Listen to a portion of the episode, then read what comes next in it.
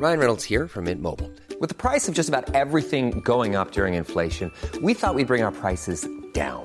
So to help us, we brought in a reverse auctioneer, which is apparently a thing. Mint Mobile unlimited premium wireless. Ready to get 30, 30, bit to get 30, bit to get 20, 20, 20, bit to get 20, 20, bit to get 15, 15, 15, 15 just 15 bucks a month. So, Give it a try at mintmobile.com slash switch. $45 upfront for three months plus taxes and fees. Promo for new customers for limited time. Unlimited more than 40 gigabytes per month. Slows. Full terms at mintmobile.com. Bonsoir à tous, très heureux de vous retrouver en ce jeudi soir. Soir Info démarre et vous accompagne jusqu'à minuit. Vous en avez l'habitude, on décrypte l'actualité, on en débat avec mes invités. Je vous fais une présentation dans une poignée de secondes, mais d'abord, il est quasiment 22h. Bonsoir Maureen Vidal, voici avec vous ce que l'on doit retenir de ce 14 décembre 2023. Bonsoir Julien, bonsoir à tous. Une crèche de Champigny-sur-Marne dans le Val-de-Marne sous le choc après l'intrusion d'un homme armé d'un couteau mardi qui a menacé et injurié de propos antisémites la directrice de l'établissement avant de prendre la fuite selon le parquet de Créteil. Cette micro-crèche est fréquentée par de nombreuses familles de confession juive, religion de la directrice également. Choc et émotion à Rennes au lendemain des menaces proférées contre une professeure par une élève de 12 ans armée d'un couteau. Les cours ont été suspendus pour la journée et une cellule psychologique a été ouverte. Une information judiciaire pour tentative d'homicide volontaire sur personne chargée d'une mission de service public sera ouverte demain, a indiqué le procureur Philippe Astruc. J'étais révoltée et fâchée quand j'ai vu cette petite fille. Monique Olivier est interrogée pour la première fois aujourd'hui lors de son procès sur la disparition d'Estelle Mouzin. Le 9 janvier 2003, la femme de l'ogre des Ardennes n'apporte pas de nouveaux éléments. Elle voit la petite fille habillée. Michel Fourniret ne lui a pas dit s'il avait obtenu ce qu'il voulait et elle ne s'est pas posé de questions lorsqu'il a demandé d'appeler son fils aîné pour constituer un alibi. Le Danemark a renforcé le dispositif de sécurité autour des lieux de culte juifs. Trois personnes ont été arrêtées dans le pays et une autre aux Pays-Bas pour contrer un projet d'attentat terroriste. Israël a affirmé qu'il s'agit de suspects liés au Hamas. La première ministre danoise a confirmé le lien entre le conflit à Gaza et cette tentative d'attentat. À Copenhague, la communauté juive a annulé une célébration publique de la fête de Hanouka. Enfin, 26 des pays membres de l'Union européenne ont voté pour l'ouverture des négociations d'adhésion avec l'Ukraine et la Moldavie. Seule la Hongrie s'est abstenue. Budapest ne veut pas partager la responsabilité de ce choix insensé, selon le Premier ministre. De son côté, le chancelier allemand Olaf Scholz a estimé qu'il s'agit d'un signe fort de soutien offrant une perspective pour l'Ukraine. Merci beaucoup, cher Maureen. On vous retrouvera régulièrement tout au long de la soirée, comme d'habitude, pour un, un point euh, actualité. Eric Tegner est parmi nous ce soir. Bonsoir, Bonsoir. cher Eric. Comme chaque jeudi, directeur de la rédaction de Livre Noir. Karima Brick de la rédaction de CNews. Bonsoir, cher euh, Karima. Alexandre Devecchio. Vous n'avez pas gardé les lunettes pour euh, l'antenne Ah, c'est- dommage, je trouve qu'elles vous vont très bien. A découvert que j'avais des lunettes. Rédacteur en chef au. Et je trouve que ça vous donne, euh, Ça- ah, ça vous donne une, une assise, quoi. Vraiment, ça. Ça fait, euh, ça, ouais, non, ça, ça vous habille. Euh, Paul Melun, comment allez-vous Écrivain, président de Souverain Demain, pochette euh, magnifique également. Gentil, Et euh, Johan. Usaï qui est parmi nous, bien sûr, comme chaque soir. Égal à lui-même, journaliste politique euh, assez... Et toujours impeccable, euh, Johan. Il n'y a rien qui dépasse. C'est superbe. Euh, on va évoquer, évidemment, reprendre notre sérieux tout au long de la soirée, évoquer les grands thèmes d'actualité. On va se retrouver après une, une première pause dans un, dans un très court instant. On va revenir sur cette information que Maureen vous donnait, parce que des terroristes du Hamas ici en Europe, c'est une information, une information importante qu'il faudra décrypter et, et analyser. On ira évidemment sur place à Gaza voir que euh, la riposte se poursuit avec euh, ces mots du ministre de la Défense israélienne. La guerre va durer, elle durera plus que quelques mois. Ce sera notre premier thème d'actualité. À tout de suite. 22h08 pile, nous sommes de retour sur le plateau de Soir Info. Merci de nous rejoindre en direct sur CNews. Alexandre Devecchio, Eric Tegner, Paul Melun, Johan Usaï, Karim Abric m'accompagnent ce soir jusqu'à minuit. Notre premier thème, sans tarder, vous le savez, 137 otages sont toujours détenus dans la bande de Gaza. L'offensive terrestre de l'armée israélienne, elle se poursuit depuis près de 70 jours maintenant. La guerre durera plus que quelques mois, prévient aujourd'hui le ministre de la Défense israélien. Écoutez-le. Le Hamas est une organisation terroriste qui s'est construite au cours d'une décennie pour combattre Israël et qui a mis en place des infrastructures souterraines et aériennes qu'il n'est pas facile de détruire. Cela prendra du temps, plus que quelques mois, mais nous vaincrons et nous détruirons.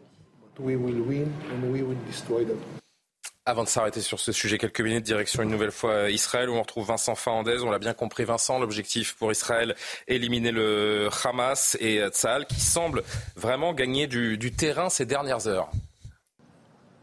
Oui, cette fois-ci, c'est le compte officiel de l'armée israélienne qui a diffusé euh, ces photos et vidéos sur lesquelles on voit effectivement des hommes déposer les armes devant euh, les soldats israéliens. Selon Tsahal, il s'agirait effectivement de combattants du, euh, du Hamas. Il serait 70 à s'être rendus ces dernières heures dans la, dans la bande de Gaza. Ils auraient été arrêtés puis emmenés pour être interrogés par les services de renseignement israéliens. Et pendant ce temps-là, évidemment, les combats continuent à la fois dans le nord et dans le sud de la bande de Gaza. Vous l'avez entendu, le ministre de la Défense israélien a annoncé que la guerre durera plusieurs mois et qu'elle sera particulièrement difficile, toujours avec ce double objectif, à la fois aller chercher, sauver les otages, bien que pour le moment ce ne soit pas réellement concluant.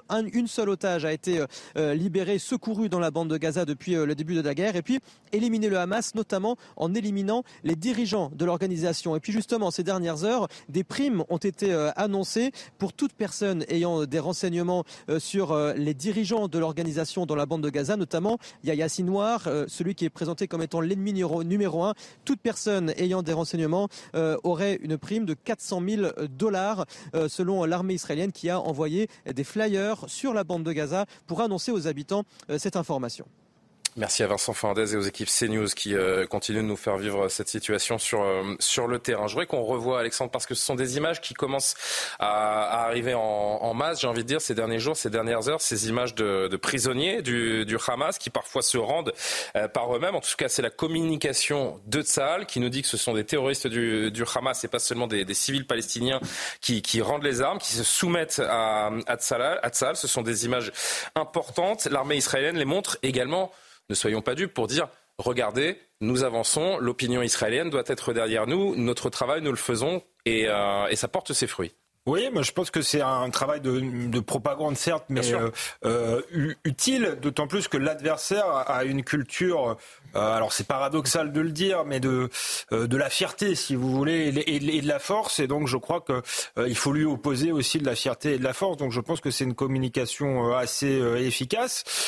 ensuite, on, voit que Israël est face à un enjeu existentiel et, qu'il ne renoncera pas. Ce que je disais depuis le, le début, ils ont décidé d'annihiler les capacités militaires du Hamas. C'est ça que ça veut dire. Bah, les mots du ministre de la Défense qu'on a entendus sont très forts et très clairs. C'est ça que ça veut dire anéantir le Hamas. On nous disait c'est pas possible, c'est une idéologie. Effectivement, euh, on n'anéantit pas l'idéologie, mais on, ils vont anéantir les capacités militaires du Hamas parce que c'est la seule solution. S'il s'arrêtait euh, au milieu du guet, celui-ci reconstituerait ses capacités euh, militaires et dans quelques mois, quelques années, Israël sera, sera, face à d'autres attentats terroristes. Donc je crois qu'il y a une logique, il y a un objectif qui est, qui est logique. Ensuite, il faudra bien sûr qu'il y ait une place pour la politique, mais le premier objectif est militaire et il est tout à fait compréhensible du reste, hélas, toutes les guerres, il faut le rappeler, font des victimes euh, euh, civiles, y compris la Seconde Guerre mondiale. Les bombardements alliés ont fait des centaines de milliers de, euh, de morts. la différence avec une guerre menée il y a 80 ans, c'est qu'aujourd'hui les images elles pullulent et que en effet, en effet, c'est très compliqué pour Israël. et c'est pour ça que les images plus propres que par, que par le passé. C'est sûr.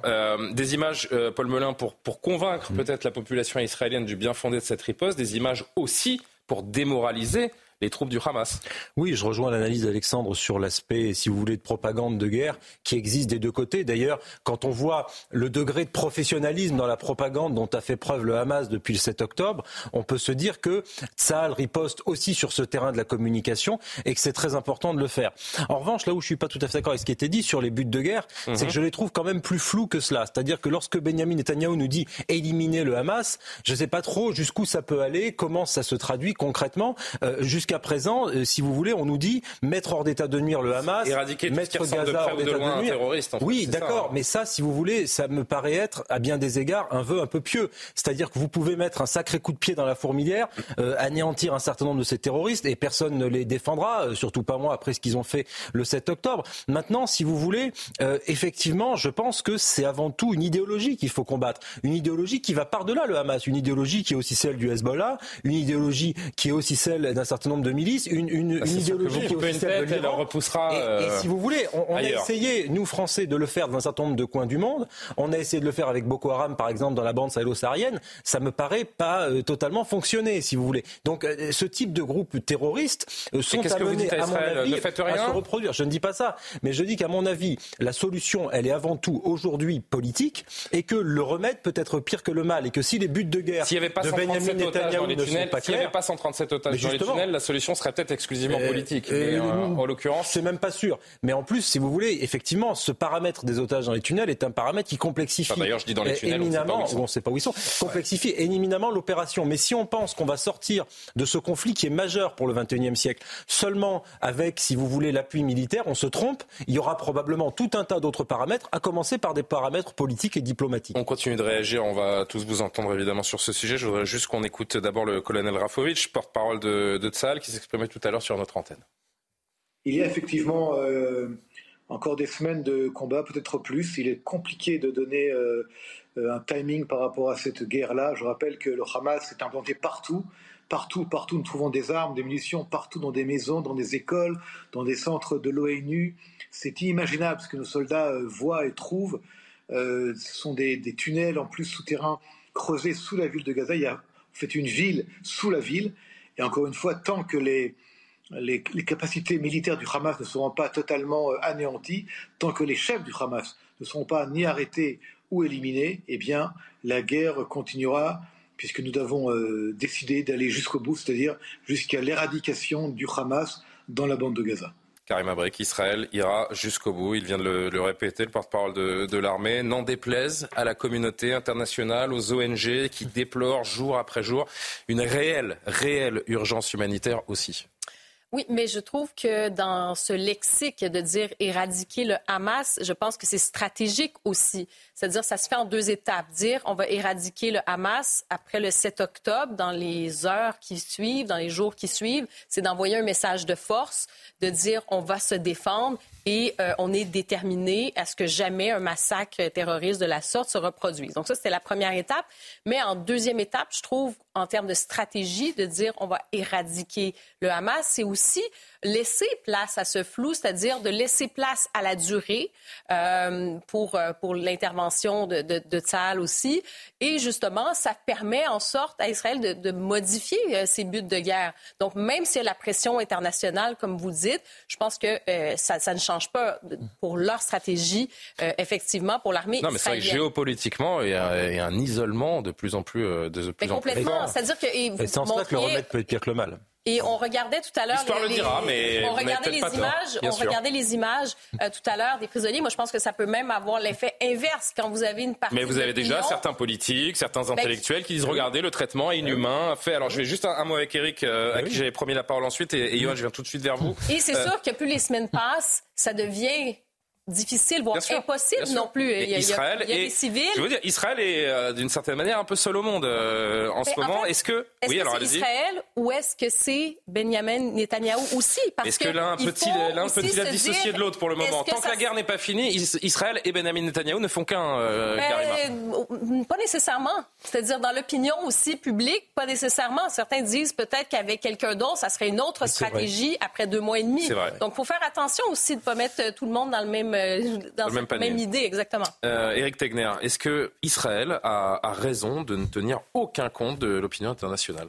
Bah, ils n'ont pas le choix et en plus il faut arrêter d'avoir un prisme euh, occidental. Euh, Le, vous savez, les durées des guerres dans ces différentes zones euh, du monde, je pense à la guerre en Syrie, etc., ne sont pas du tout celles que nous auxquelles on est on est habitué. On se rappelle de la guerre en Ukraine, on se disait ça va durer six mois, en fait ça va durer plusieurs années. Je pense qu'il y a deux sujets, il y a le sujet militaire, il y a le sujet politique. D'un point de vue militaire, l'éradication du Hamas c'est quand même 35 000 hommes. Et il y a la question des tunnels.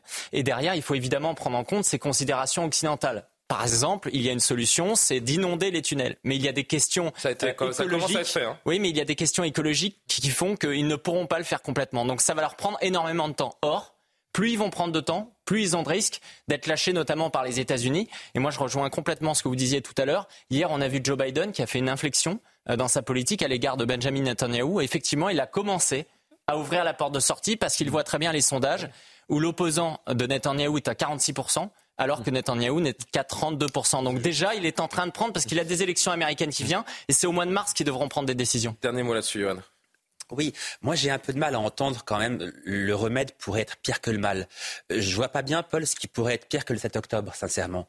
Je vois pas ce qui pourrait arriver de pire à Israël Que, de, que de recommencer à, à, vivre, à subir ce qu'ils ont vécu le 7 octobre, parce que ce sont les menaces du Hamas. Le Hamas a dit nous voulons un deuxième, un troisième, un cinquième, un dixième 7 octobre. Je ne vois pas ce qui pourrait être pire que ça. à mon sens, mais justement, des civils aussi, c'est ça. à mon sens, non mais à mon sens, pour Israël, rien ne pourrait être pire que ah. d'arrêter cette guerre. Moi, je pense que malheureusement, il peut arriver bien pire, Johan. C'est-à-dire que justement, le, le narratif du Hamas qui consiste à présenter le peuple palestinien comme martyr éternel d'Israël, plus Israël euh, aura ce qu'on appelle, je de cette expression, des dommages collatéraux, de cette expression, que des civils mourront, plus le monde arabe et la rue arabe s'embrasera contre Israël et contre l'Occident. Et ça me paraît être aussi un risque qu'il ne faut pas négliger. Oui, j'entends bien, mais euh, le, monde arabo-musulman, de toute façon, euh, on va se dire les choses clairement, n'a jamais porté Israël dans son cœur. Enfin, mais, il y a, des rapprochements qui se faisaient ces dernières années. C'est le Maroc avait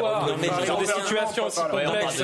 Les gouvernements, oui, mais une partie des peuples arabo-musulmans, pardon, dans certains pays, on va pas se dire la vérité, on va se dire la vérité. Il y a un antisémitisme qui est plus que latent, qui est imprégné dans certains. pays. Il suffit de venir en France hein, pour parler d'antisémitisme. D'accord, mais là c'est dans une mesure encore hmm. différente. Donc si vous voulez l'opinion des peuples arabo-musulmans, je pense que les Israéliens n'en ont absolument mais le Hezbollah n'est pas allé aussi loin que ce qui aurait pu se passer. Pour l'instant, la situation peut être pire s'il y a un embrasement général. Parce que le Hezbollah c'est autre chose que le Hamas. Hein. Si le Liban s'investit beaucoup plus. Exactement. On est sur une ligne de le jeu en Cisjordanie est un peu dangereux. Encore une fois, moi, plus là-dessus, Alexandre, que habituellement, je suis quasiment toujours pour la diplomatie. Je pense que peut par exemple négocier, et ça se finira sans doute comme ça avec Vladimir Poutine, parce que malgré tout, c'est un dictateur, mais, mais on négocie pas avec les terroristes. C'est un chef d'État. Par contre, effectivement, mais vous avez négocié 120 otages déjà avec les terroristes. Pendant la euh, seconde, non mais pendant la Seconde Guerre mondiale. Euh, face à Hitler, on a anéanti le nazisme et ensuite on a fait de la politique. Là, je pense qu'effectivement, il faut, euh, euh, je vois très bien la stratégie, il faut anéantir une idéologie qui est totalitaire, avec laquelle, on, enfin l'idéologie, ce sera dur de l'anéantir, mais en tout cas, les terroristes qui, qui, qui, qui, sont dans une vision totalitaire, il faut les détruire et ensuite il faut laisser la place à, à, à la politique avec d'autres acteurs. Euh, c'est pas possible, à mon avis, de négocier avec le Hamas. C'est ce qu'a compris Israël et c'est pourquoi ils ont décidé d'aller jusqu'au bout. Avançons avec euh, donc ces 137 otages qui sont toujours détenus dans la bande de Gaza. Je rappelle qu'ils étaient près de 240 il y a encore quelques semaines. Pour les personnes libérées, l'heure elle est à la reconstruction. Euh, compliquée, évidemment. Cette euh, captivité a été traumatisante pour chacun d'entre eux. exemple dans cette famille israélienne. Regardez, c'est très poignant de, voir comment les jours d'après se, déroulent pour, pour ces individus. Adrien Spiteri. Serrer son père dans ses bras, Sharon en a rêvé pendant 52 jours dans la bande de Gaza. Le 7 octobre, dans le kibbutz Seni Rose, elle est enlevée par des terroristes du Hamas avec son mari et ses deux filles, puis l'enfer de la captivité commence. Chaque minute d'attente est comme une roulette russe. Vous ne savez pas si le lendemain ils vous garderont en vie ou vous tueront. Et les conditions sont difficiles, des conditions dans lesquelles personne ne devrait vivre. Le 27 novembre, c'est le soulagement. Sharon et ses enfants sont libérés. Mais pour cette mère de famille et les jumelles âgées de 3 ans, le traumatisme est encore vif. Chaque petit bruit, chaque claquement de porte, chaque vol d'avion, les filles se mettent en colère et s'accrochent à moi, font des crises parce qu'elles ont dû être si calmes pendant 52 jours enfermées dans une seule pièce. Un comportement différent, très vite remarqué par les parents de Sharon. Là-bas à Gaza, il les forçait à parler en chuchotant. Et nous l'avons ressenti encore plus sur Sharon et les filles. Il leur a fallu deux jours pour parler normalement. Une reconstruction progressive et difficile pour cette famille meurtrie, d'autant plus que David, le mari de Sharon ici sur cette vidéo, est toujours détenu à Gaza. Ça paraît très bête à dire, mais évidemment que ces gens-là ne vivront plus jamais comme ils vivaient euh, avant, le, avant le 7 octobre. Il n'y a pas de, de commentaire particulier à apporter sur une considération comme celle-là. Ce que je me demande en revanche, c'est comment une puissance militaire aussi, euh, aussi puissante, justement aussi importante euh, qu'Israël et, Tzal ne parvient pas à libérer le moindre otage durant cette fameuse riposte qui a lieu depuis des, semaines et des semaines. Ça paraît, alors évidemment, il faut être sur le terrain pour, euh, pour comprendre, mais, de, de l'extérieur, je trouve que une armée comme Tsahal, qui ne parvient pas par la force ou par ses renseignements à aller chercher directement les otages et qui est obligée de passer par ces fameuses trêves et ces négociations, j'ai du mal à me l'expliquer. Mais vous savez que tout Gaza, plus particulièrement Gaza City, a été construite, cette ville a été eh. construite comme une forteresse. Le mmh. Hamas l'a pensée pour se protéger précisément d'une invasion militaire israélienne. Que, le Hamas. Se chaque, chaque, immeuble a été construit comme un bunker. Chaque fenêtre a été pensée pour pouvoir tirer en direction de la rue sans être directement exposé. Il y a des rues qui ne sont pas accessibles aux chars. Elles ont été pensées et construites de manière très étroite, précisément mmh. pour que les chars israéliens ne puissent pas s'y engouffrer. Donc toute la structure, l'architecture de Gaza City a été construite et pensée précisément en prévision d'une invasion militaire israélienne. Donc les, militaires, les, terroristes, les terroristes du Hamas euh, connaissent évidemment cette ville par cœur, c'est cache par cœur. Ils y sont habitués, ils connaissent les moindres recoins, les moindres souterrains. Donc ils ont un avantage qui est évidemment de taille. Quand les Israéliens pénètrent dans cette ville, ils sont quand même complètement perdus et ils sont à, à la merci de tous ces terroristes. Donc ça n'est absolument pas surprenant. Alexandre, un petit mot là-dessus. Oui, il y a ça, et puis il y a aussi que euh, intervenir militairement, c'est quasiment la certitude que les otages seront tués, parce qu'on voit qu'on est face à des gens qui n'ont aucun respect euh, pour la vie. Donc je pense que c'est très compliqué et qui veulent éviter à tout prix une boucherie euh, des, des, des, otages. Donc euh, je pense que ça s'explique effectivement euh, très bien. Et d'où les, les âpres négociations qui ont eu lieu, notamment quand le patron de la CIA est venu, le patron du Mossad, et qu'ils ont négocié avec des négociateurs qui eux-mêmes étaient en lien avec les terroristes du Hamas. C'est une, une, affaire qui est extrêmement compliquée. Et effectivement, au plan purement de la stratégie militaire, les spécialistes, que je ne suis pas d'ailleurs, expliquent bien à quel point est-ce que c'est compliqué d'intervenir dans des situations pareilles. C'était ce que décrivait Johan. Il se dit beaucoup également que, évidemment, si Israël tombe, ce sont toutes les démocraties démocraties occidentales qui seront euh, affaiblies ou qui pourraient euh, s'affaisser. Euh, j'évoque cette, cette idée parce que ici, chez nous, en Europe, Plusieurs personnes soupçonnées de préparer une attaque terroriste ont été arrêtées aujourd'hui au Danemark, aux Pays-Bas. Euh, d'autres arrestations de membres présumés, on parle de membres présumés du Hamas, ont eu lieu également euh, en, Allemagne. Donc les, renseignements israéliens euh, qui, confirment que ce sont des membres du Hamas qui sont dans ces pays d'Europe et qui menaçaient d'une grosse attaque. Écoutez le premier, la première ministre danoise d'abord, avant d'aller en parler avec notre spécialiste des questions terroristes, Claude Moniquet. C'est une situation extrêmement sérieuse. Nous venons de procéder à un grand nombre d'arrestations en relation avec un possible cas de terrorisme au Danemark. Il démontre quelque chose concernant la situation dans laquelle nous nous trouvons. Nous avons pu constater depuis plusieurs années qu'il y a des gens qui vivent au Danemark et qui ne nous veulent pas du bien, qui sont contre notre démocratie, notre liberté et qui sont contre la société danoise et tout ce qui va avec. Comme la liberté et l'égalité des genres.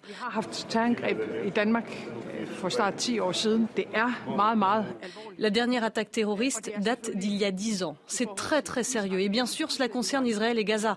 C'est totalement inacceptable qu'il y ait des gens qui importent un conflit qui vient d'une autre partie du monde au Danemark. Bonsoir Claude Moniquet. C'est vrai que cette information n'est pas encore euh, très largement diffusée euh, ici en France, mais j'ai quand même euh, tendance à penser qu'elle est majeure et d'une extrême importance. Qu'est-ce que ça veut dire? Que le Hamas est aussi chez nous, ici en, Europe? Oui, c'est une affaire extrêmement importante qui est encore en plein développement, hein, même si l'enquête remonte déjà, le début de l'enquête remonte déjà à plusieurs mois. En fait, ce qu'on sait de manière certaine, c'est qu'en février dernier, les services de renseignement allemands ont reçu un renseignement d'un service ami, probablement les Israéliens, leur disant qu'il y avait à Berlin trois suspects euh, particulièrement intéressants. Ils ont placé ces hommes sous surveillance.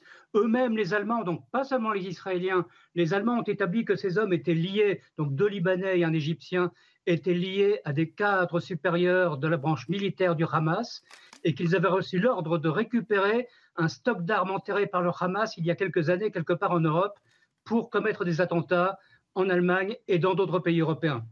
L'affaire donc a, éclaté ce matin avec les arrestations en Allemagne, plus l'arrestation d'un troisième, d'un quatrième homme qui lui-même est un Libanais mais plus âgé, sans doute le chef du groupe qui a été interpellé à Rotterdam, et en même temps trois autres hommes beaucoup plus jeunes ont été arrêtés au Danemark Et ceux-là ont un profil très différent. On est en face de gens qui appartiennent à une, une bande urbaine, la LTF, Loyal to Familia, qui est connue pour sa violence, qui est interdite euh, au Danemark depuis, depuis 2021, mais qui comptera encore 450 membres. Ce qu'il y a d'intéressant dans cette affaire, si tout se confirme, c'est que premièrement, effectivement, l'affaire remonte, je l'ai dit, à février, donc des mois avant l'attaque d'octobre. Ça semble prouver que le Hamas qui préparait déjà les attaques du 7 octobre, préparait en même temps des attaques sur le sol européen, qui devaient être commises au même moment ou après. Et puis surtout, c'est la première fois qu'on trouve le Hamas dans une opération terroriste prévue en Europe. Il n'avait jamais frappé en Europe, contrairement au Hezbollah, qu'il a déjà fait. Alors peut-être y a-t-il là une influence iranienne, puisqu'on sait que le Hamas a été fortement incité et aidé par l'Iran pour la préparation du 7 octobre. Claude, un dernier mot en quelques secondes, pardon, mais je voulais vous poser cette question. Enfin, euh, aucune information, euh, en revanche, n'a été communiquée sur une éventuelle cible d'un attentat terroriste perpétué par ces, euh, par ces groupes. Aucune. Les interceptions font état de cibles qui auraient été des cibles juives ou israéliennes, mais sans précision, en Europe, dont une très probablement en Allemagne. Mais c'est tout ce qu'on sait à l'heure actuelle beaucoup pour toutes ces précisions. Claude Moniquet, spécialiste terrorisme et, et renseignement. Merci de nous avoir euh, éclairé ce soir, Johan. Un petit mot, c'est vrai que bah, ça fait peur, tout simplement. Euh, on ne peut pas le dire autrement. Tout ce qui ne pense pas ou ne vit pas selon les principes de ces islamistes, en fait, est menacé aujourd'hui. Mais euh, je le dis depuis le 7 octobre, ça n'est pas un conflit de territoire ce qui s'est passé le 7 octobre, c'est un conflit de civilisation. Les terroristes du Hamas sont avant tout des islamistes. Alors ils s'en sont pris évidemment à Israël parce qu'il y a une proximité géographique évidente, parce que par définition les islamistes ont la haine du juif, ils sont profondément antisémites. Pourquoi les juifs sont en danger en France depuis le 7 octobre? Pourquoi les évidemment dans un instant. sont en recrudescence? Pourquoi est-ce qu'il y a un antisémitisme latent dans ce pays qui ne fait qu'augmenter en France depuis des années? Mais l'antisémitisme a gagné du terrain en France parce que l'islamisme a gagné du terrain. Tout est évidemment lié. Alors le Hamas s'en est pris là à Israël, mais s'il y a des membres du Hamas au Danemark, en France, ils s'en prendront à nous comme ils s'en sont pris à Israël parce que ce sont avant tout des terroristes islamistes. C'est pour ça que quand j'entends des responsables, des chefs d'État comme Emmanuel Macron appeler à un cessez-le-feu, je trouve cela franchement irresponsable. Qu'il faille davantage d'aide humanitaire, faire rentrer plus d'aide humanitaire dans Gaza pour soulager la population civile, bien sûr, mais il faut d'abord et avant tout lutter contre le Hamas, qui est un mouvement islamiste qui s'en est pris à Israël, qui rêve de s'en prendre à l'ensemble de l'Occident. Et si Israël ne l'arrête pas avec le soutien, j'espère, de la communauté internationale, eh bien, il s'en prendra demain au Danemark, à la France, à l'Europe et à tous ceux qui nous sont chers. Et on a vu ces images qu'on va, qu'on va revoir un instant de, de ces lieux de culte euh, israélites qui sont euh, protégés, désormais renforcement de la sécurité autour des, lieux de culte euh, israélites du côté de, Copenhague et du, et du Danemark. Vous vouliez apporter un petit commentaire, Eric, là-dessus? Oui, ce qui est inquiétant, Julien, c'est que, vous savez, on est habitué en France et en Europe depuis quelques années à avoir une nouvelle forme de terrorisme, c'est-à-dire des cas isolés qui n'ont pas fondamentalement de contact avec des organisations terroristes, qui vont regarder les vidéos de communication de Daesh, qui vont prendre un couteau et qui vont aller agresser des personnes comme le, le père Hamel, on s'en souvient. Là, c'est le retour potentiel en Europe des organisations terroristes, comme on les a connues avant, notamment avec euh, Al-Qaïda. Ce qui me surprend le plus, c'est d'entendre le fait que ça fait dix ans en fait qu'ils sont en préparation. On dirait même qu'ils sont en sommeil. Je me souviens également au mois exactement au mois d'octobre, les renseignements français qui avaient dit que dans le cas où le Hezbollah interviendrait de façon euh, plus importante militairement en Israël, il y aurait forcément, ils avaient dit, ça serait euh, un risque à 100%, un attentat en Europe organisé par le Hezbollah. Moi, il y a un élément que je voudrais juste mettre en avant auquel on, on ne parle jamais. vous savez, on essaye de dire il faut évacuer les civils de la bande de Gaza. Mais euh, je me rappelle d'un haut fonctionnaire de la Commission européenne, cité par le, Figaro au tout début du conflit, qui disait que la problématique, c'est que s'ils partaient, les habitants de la bande de Gaza, en Égypte, ils finiraient en Europe, près de 2 millions de personnes. Alors oui, ils ne sont pas tous des terroristes, bien évidemment, mais au milieu d'eux, il y aurait forcément des islamistes et des terroristes cachés du Hamas. Et je trouve que cette question d'un flux migratoire possible après le conflit n'est pas du tout aujourd'hui posée ni envisagée. Une nouvelle agression antisémite en France, donc retour euh, encore plus près de chez nous. Ça s'est passé, euh, on vous en parlait dès hier soir, mardi après-midi, dans une crèche de Champigny-sur-Marne. Un individu s'est introduit dans le bureau de la directrice avant de proférer à l'aide d'un couteau des menaces et des insultes antisémites. Il a pris la fuite sans faire de blessés. Il est toujours dans la nature. D'ailleurs, la crèche ne rouvrira pas avant euh, lundi. Solène Boulan et Adrien Spiteri vous en disent plus. Il est 15h30 mardi après-midi lorsqu'un individu entre dans cette crèche de Champigny-sur-Marne, un établissement fréquenté par de nombreuses familles juives. Armé d'un couteau de 15 cm, l'homme s'introduit dans le bureau de la directrice, puis la menace et profère des insultes antisémites. T'es une juive, t'es une sioniste, on va venir à 5 te violer, te découper, comme ils ont fait à Gaza. L'homme prend ensuite la fuite. Par chance, l'individu n'en s'est pas pris à la chef de, l'établissement. Et euh, à l'issue, il a quitté les lieux euh, sans croiser les enfants, ni croiser le personnel qui avait certainement mis les enfants qui étaient à l'intérieur de la crèche à l'abri. Une requérante qui était à proximité euh, du site a appelé la police, police qui s'est immédiatement déplacée sur les lieux. En revanche, l'individu avait quitté les lieux et n'a pas pu procéder à l'interpellation. De nombreux habitants de la ville ne comprennent pas cette violence. Ça laisse sans voix, c'est terrible. En tant que juif, moi personnellement, je trouve ça assez scandaleux. Donc effectivement, euh, il serait temps que ça cesse assez rapidement et que la France se réveille un petit peu, je pense. Une enquête a été ouverte par le parquet de Créteil, notamment pour menaces de mort matérialisées en raison de la race, l'ethnie, la nation ou la religion. Elle a été confiée à la police judiciaire du Val-de-Marne. Encore un épisode terrifiant de cette montée de l'antisémitisme. Vous savez ce que j'ai entendu aujourd'hui Qu'il y, a des juifs en Israël qui appellent ceux qui ont de la famille en France, qui appellent leur famille en France pour leur demander comment ils vont, hmm. pour leur demander leur inquiétude, pour leur dire leur inquiétude. C'est le monde à l'envers en fait. C'est-à-dire que les Juifs d'Israël ah qui ont de la famille en France ont surtout peur pour leur famille en France en fait. C'est ça la situation. Mais parce que souvent ils ont quitté la France parce qu'ils avaient peur. Bien sûr, il y a bien sûr. pour ça. Ah, c'est assez hallucinant. Non mais, non mais ce qui est très inquiétant dans, dans, ce, dans ces témoignages et dans ce qu'on entend là, c'est finalement l'impéritie, l'incapacité de la France à protéger ses compatriotes de confession juive. Mais comme c'est compliqué de protéger nos compatriotes euh, euh, qui sont euh, femmes dans un certain nombre de quartiers très difficiles, des hommes aussi d'ailleurs dans les transports en commun, comme c'est très difficile de, nous protéger de l'insécurité, etc. Exactement. C'est-à-dire qu'en fait, on assiste à une forme de disparition de la puissance et de l'autorité de l'État, notamment due au fait que depuis un certain nombre d'années, pour ne pas dire de décennies, nous avons effectivement ouvert nos frontières à tous les vents mauvais. Tout ça a été documenté. Des gens comme Régis Debré ont écrit dessus dans l'éloge des frontières un certain nombre de philosophes et d'intellectuels alertent là-dessus depuis aussi des années. Et je m'étonne qu'on s'étonne aujourd'hui. Je m'étonne qu'il ait fallu le 7 octobre et qu'il ait fallu le conflit israélo-palestinien pour qu'on se dise tiens, il y a peut-être un lien entre l'islamisme et l'antisémitisme. Enfin, on tombe complètement de sa chaise quand on entend ça. Il y a plus qu'un lien. Il y, a, carrément, si vous voulez, quelque chose qui est de l'ordre du consubstantiel entre l'idéologie de l'islam politique et la détestation de tout ce qui est extérieur à l'islam politique. Que ce soit le péramel et la chrétienté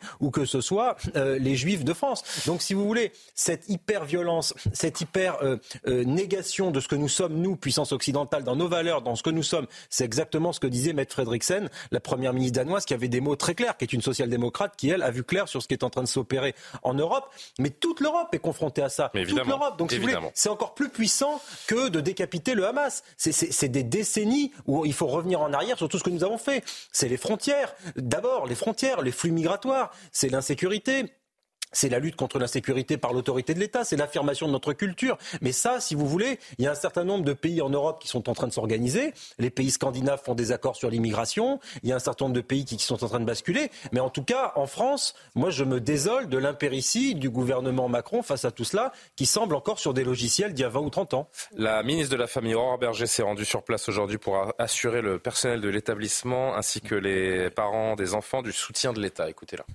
Malheureusement, depuis le 7 octobre dernier, on voit une multiplication euh, des actes antisémites dans notre pays et que face à cela, bah, la République, est très solide. Et vous le voyez aujourd'hui par la représentation aussi qui est la nôtre ici à Champigny, de manière à dire très clairement, évidemment, que nous ne laisserons rien passer euh, face aux actes antisémites. Donc à la fois protection de nos enfants, protection de celles et ceux, évidemment, qui prennent soin de nos enfants partout où ils se trouvent et euh, lutte très déterminée contre tous les faits d'antisémitisme qui malheureusement se sont propagés euh, depuis euh, le 7 octobre dernier. Ah, nous ne laisserons rien passer. C'est la, fameuse phrase que chaque membre du gouvernement ressort à chaque événement dramatique. Non, mais, si ça se passe en fait. Mais par pitié, que le gouvernement arrête de prononcer cette phrase. Hein. Nous ne laisserons rien ça passer. Veut rien dire. Non mais il faut qu'ils arrêtent de hein. prononcer bah cette phrase. Il n'y a jamais... ça va se repasser aussi. Il n'y a jamais eu autant d'actes antisémites dans notre pays. Il n'y a jamais eu autant d'attaques au couteau. Les écoles ne sont plus des sanctuaires. Les crèches ne sont plus protégées. Il y a des attaques dans les crèches maintenant. En tout cas, on est passé à côté d'un drame. Donc effectivement, oui, ce gouvernement est en train de laisser passer manifestement un certain nombre de choses. Donc de grâce, arrêtez avec cette phrase et prenez enfin des mesures radicales parce que euh, soyons bien conscients, certains découvrent aujourd'hui un peu tard, hélas, en tout cas depuis le 7 octobre, que l'islamisme est quand même la cause d'un bon nombre de mots. Après, on n'a pas arrêté l'individu, hein, donc on va, on va quand même se. J'entends bien. Essayer de prendre un tout petit peu de précaution sur les motivations de cet acte. Il n'empêche que l'islamisme euh, reste dans ce pays la cause de bon nombre de mots et que l'islamisme, il y a évidemment un lien plus qu'important entre l'antisémitisme et l'islamisme. Pourquoi? Je suis quand même plus que désolé, attristé, consterné par le fait qu'un certain nombre de nos compatriotes juifs aujourd'hui se disent on va faire notre alia, on va aller en Israël. Pourquoi tout cela? Parce que l'islamisme est en train de gagner du terrain en France. Est-ce que vous vous rendez compte que des juifs français qui sont chez eux en France veulent partir parce que l'islamisme est en train de gangréner ce pays? À quel moment va-t-on se réveiller? À quel moment va-t-il y avoir des décisions prises par des responsables politiques qui doivent quand même pouvoir agir contre cela? Éric Tegner et Karim Abrik, je vous donne tout de suite la parole. Je voudrais juste qu'on entende Benoît Lerich, qui est syndicaliste euh, policier, qui nous en dit un petit peu plus sur le, profil de l'auteur, qui est donc toujours en fuite. Les chefs d'accusation, euh, ils sont simples. Hein. c'est euh, menaces, des menaces pour l'instant avec armes. À voir ensuite si effectivement on, met en avant un, acte qui pourrait être assimilé à un acte terroriste. Pour l'instant, c'est pas la, la, cellule antiterroriste qui a été saisie, c'est la police judiciaire qui doit faire, qui doit faire la lumière sur sur ces faits-là. On a un descriptif très précis euh, de l'individu qui nous a été donné euh, par la chef d'établissement. Donc, euh, ce sont des éléments qui peuvent nous, permettre d'identifier l'individu si on était en capacité de le croiser sur le secteur. Là, Eric Tegner, on est dans un exemple extrême de cette menace antisémite. Euh, ce sont des nourrissons. Il y a cette directrice, bien sûr, mais je pense à ces, bébés de moins de deux ans ou euh, à peine plus qui, sont, euh, qui ont été mis en danger. La crèche, d'ailleurs, je le précise, sera fermée jusqu'à lundi. pour la communauté juive, ce nouvel acte antisémite ne fait qu'accroître cette inquiétude qui était déjà évidemment immense. Oui, cette directrice, je crois, n'a pas dormi de la nuit. Elle est complètement euh, tétanisée. J'entendais le, le, maire qui, qui Pour être très honnête, on a, on a réussi à la joindre grâce à Moribuco, qui est régulièrement euh, avec nous. On voulait on lui demander de, de, témoigner. Elle en est absolument incapable et on la comprend bien volontiers. Et surtout, elle a très peur parce que tant que ce monsieur est dans la nature, elle est toujours dans une grande angoisse et elle dit qu'éventuellement, elle pourrait commencer à s'exprimer à partir du moment où elle sentira, elle saura que cet ah homme a été neutralisé. Voilà ce que dit cette euh, dame qui est traumatisée et on, et on comprend bien évidemment pourquoi. Alors qu'il y avait déjà des contrôles de police qui avaient été renforcés hein, pour protéger cette, euh, cette crèche. Effectivement, il y a un modus operandi, en fait, on n'en a pas parlé depuis le début parce mhm. qu'on y est presque habitué. C'est-à-dire que, un, c'est un couteau. Deux, il dit je vais te violer. Et trois, il s'attaque à des gens plus faibles, à des enfants et une directrice de crèche. Et ça en dit long, en fait, sur l'ennemi qu'on a en face.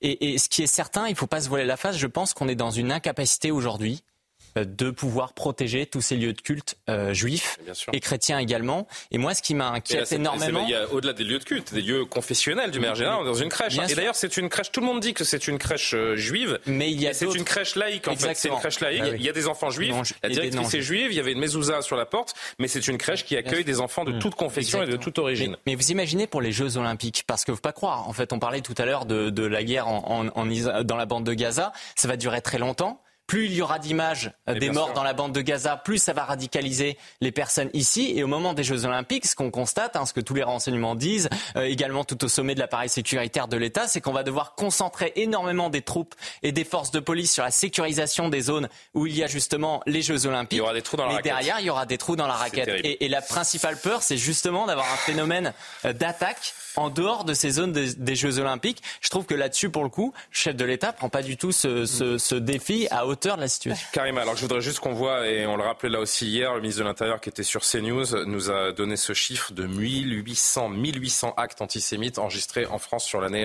2023. Euh, Vous voyez que c'est une progression évidemment jamais vue. C'est énorme.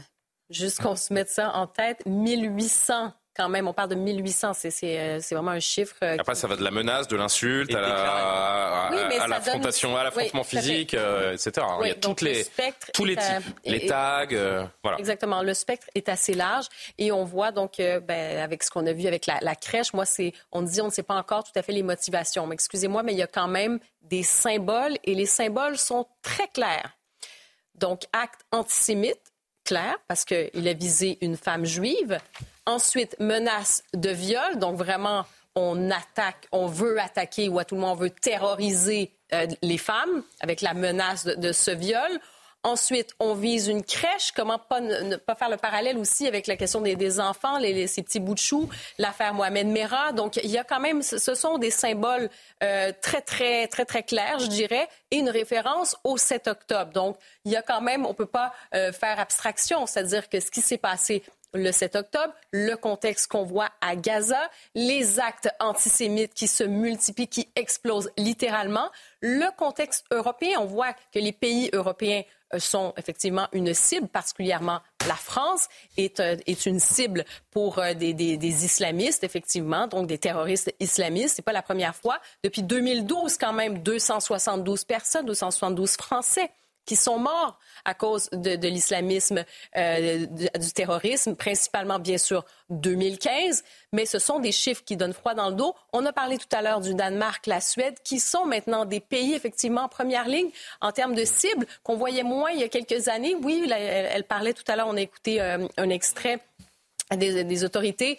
Euh, il y a des menaces, mais il y a une loi qui a été, qui a été promulguée récemment contre la profanation de textes religieux. Pourquoi? Au fond, c'est une façon de dire, euh, on essaie de trouver des petites solutions pour essayer de contenir cette menace, mais au fond, euh, elle est quand même bien réelle. Et quand on dit, ben, je suis pas certaine que le gouvernement est au courant par des Jeux olympiques, je pense qu'ils sont au courant. Ensuite, c'est de savoir comment ils vont répondre. Et effectivement, ils n'ont pas le droit à l'erreur. Le risque zéro n'existe pas, mais ils n'ont pas le droit à l'erreur là-dessus en termes de sécurité. Je voudrais qu'on entende Gilles Taïeb, vice-président du CRIF, qui était euh, sur le plateau de Laurence Ferrari tout à l'heure il y a des gens en France qui s'identifient à ces criminels, à ces terroristes, et qui n'ont aucun complexe aujourd'hui à vouloir dire qu'ils vont venir prendre une juive, la tuer, la couper en morceaux. Ils veulent terroriser, ils veulent faire peur. La, communauté juive est angoissée par ce qui se passe. Et comme vous l'avez ressenti les uns et les autres, c'est pas facile aujourd'hui euh, d'être juif en France, dans ce pays qu'on aime et qu'on sert et qu'on respecte. Mais aussi, euh, on ne doit pas céder à cette peur et renoncer. On ne doit plus enlever les mezuzahs devant les portes. On doit continuer à fêter nos fêtes comme il le faut. On doit continuer à accompagner nos enfants dans les, dans les fêtes parce que si on baisse les bras, ces terroristes ont gagné. Oui, c'est vrai, et c'est bien de le dire, mais c'est vrai qu'aujourd'hui, euh, la plupart des juifs qui sortent d'une synagogue ou d'un lieu communautaire, bah, ils s'attardent pas, ils marchent plutôt vite, ils enlèvent très vite la kippa de, de, la tête. Les comportements des, des juifs, volontairement ou, ou inconsciemment, sont modifiés depuis le 7 octobre. Pourquoi? Parce qu'il y avait, et ça on doit le dire, il faut le rappeler, il y avait un antisémitisme latent qui ne demandait qu'à se réveiller dans ce, dans ce pays et qui pas, euh, que l'attend là. Voilà, voilà le résultat pour conclure. voilà le résultat de la relativisation du pogrom du 7 octobre par certaines forces politiques ou intellectuelles de notre pays et voilà où nous en sommes aujourd'hui. Oui, mais, mais, pas que l'attend. Euh, bien avant le 7 octobre, c'était pas l'attend l'affaire Sarah, euh, Ilan Halimi, oui. mais pas Sarah Halimi. Enfin, Ilan Halimi. Pas ces proportions. C'est au début des 300% d'augmentation. Oui, hein, c'est au début des années 2000. Hum. Enlevé parce que juif. Je, le rappelle, torturés, laissés pour mort euh, dans les banlieues. Euh, donc ça, c'est une première affaire. Ensuite, en 2012, on a l'affaire, on a Mohamed Merah qui tue à bout portant des enfants. Euh, donc il y avait plus que des signes, si vous voulez. L'affaire Sarah Halimi, juste avant la présidentielle de 2017, où, elle est défenestrée au cri de, de Allah Akbar. Et, et, là, jusque-là, la priorité, c'est de combattre l'antisémitisme d'extrême droite. Donc ça a été une catastrophe parce que d'une part, il y a eu un déni Là, vous, euh, Alexandre, ce que je veux dire, c'est que là, vous, vous évoquez des cas extrêmes et terribles et dramatiques, bah, mais cet antisémitisme d'atmosphère, moi, c'est ça dont je parle. Oui, mais c'est les deux. Antisémitisme d'atmosphère qui, plane dans l'air un petit peu partout. les cas extrêmes. des agents d'influence font fleurir un petit peu euh, avec un certain succès. mais les cas extrêmes, sont déjà le résultat d'un terreau favorable à l'époque. Oui, oui, Mohamed Merah, il est à Toulouse, dans une cité. Euh, les, euh, quand, quand, quand, il fait, commet ses actes, certains applaudissent. Pardonnez-moi. Le 11 septembre 2001, on a des vives Ben Laden euh, dans certaines cités françaises. Et des... Donc ça fait très longtemps. Donc il y a une responsabilité terrible euh, des politiques, un déni terrible. Et non seulement il y a un déni, mais c'est pire c'est qu'il désarme tous les lanceurs d'alerte. C'est-à-dire que les lanceurs bah d'alerte sont assimilés euh, à des racistes. À un moment, il va falloir le dire. Et il va falloir même aller plus loin. Je suis désolé euh, pour le CRIF. J'y ai plein d'amis. Et il y a des, des, tendances différentes à l'intérieur du CRIF ou à, ou à la LICRA. Mais une partie des dirigeants de la communauté juive, qui étaient plutôt membres des élites qui voyaient pas la réalité dans les quartiers parce que les, les, les, juifs humbles qui habitent dans les quartiers, ça fait longtemps qu'ils sont euh, en, en, colère. Et eh ben on les ignorait et on disait que la menace principale c'était l'extrême droite. Donc maintenant ça sert à rien de faire le procès de tout ça, mais il faut quand même euh, le dire. Et effectivement, il faut euh, désormais changer radicalement de, de le logiciel. Ça prendra des années euh, et des années, mais on n'a même pas commencé à, à être tous d'accord sur le bon diagnostic. Donc qu'est-ce que vous voulez dire C'est une gravité euh, extrême et euh, tout le monde doit être uni autour de cette question, euh, peut-être hormis Jean-Luc Mélenchon, et en effet. Moi, je suis parfaitement d'accord avec Alexandre et je vois pas pourquoi en Israël, il pose la question de la responsabilité de Benjamin Netanyahu et que nous, on ne devrait pas se poser la question de la responsabilité de certains juifs de gauche qui, effectivement, ont refusé de voir pendant des années euh, le péril de l'immigration et du coup de l'islamisme. Et je pense qu'à un moment donné, il faudra en parler. Il y a un deuxième élément, c'est qu'on parle beaucoup euh, des actes antisémites. Il faut pas oublier cette euh, fameuse phrase qui dit qu'après le samedi, il y a le dimanche. C'est que les chrétiens aussi sont, sont des cibles potentielles. Je vois, alors, il faut voir exactement ce que va donner l'enquête mais hier, il y a eu une agression, par exemple, euh, au bord, aux abords d'une école à Villeurbanne, où justement euh, la, la, la, personne, euh, la personne aurait dit sale chrétien, t'es un chien, etc. Et il l'a tabassé. Et d'ailleurs, ce qui m'a complètement surpris, c'est que derrière, le rectorat disait que finalement, ça, ça n'avait rien à voir avec un acte antireligieux. C'est-à-dire que au niveau des chrétiens aujourd'hui, en fait, dès qu'on se retrouve victime de christianophobie, ça pour le coup, en fait, c'est pas un problème. On le comptabilise pas. Exactement. Et je pense qu'à un moment donné aussi, il va pas falloir hein. oublier oublier ça il, il, considère ces islamistes que les chrétiens sont dans le même bloc que les juifs et ils vont tout autant nous faire la guerre. On peut pas mettre dans un même territoire des gens qui n'ont pas la même façon de vivre. Euh... Bah pas, c'est proportion, pas, c'est proportion. Aujourd'hui, c'est la démographie qui guide, c'est la démographie qui fait qu'Emmanuel Macron, il, il, il change d'avis autant sur cette question-là. Si on n'avait pas une des populations, une des plus importantes populations musulmanes d'Europe, je crois qu'Emmanuel Macron n'aurait pas tenu cette position et il aurait été un fervent soutien d'Israël de façon beaucoup plus importante, bien entendu. Bah oui, effectivement. Il y a quelques semaines. Euh, Samuel Huntington l'écrivait bien avant euh, notre discussion. La démographie dicte le destin de l'histoire, écrivait-il.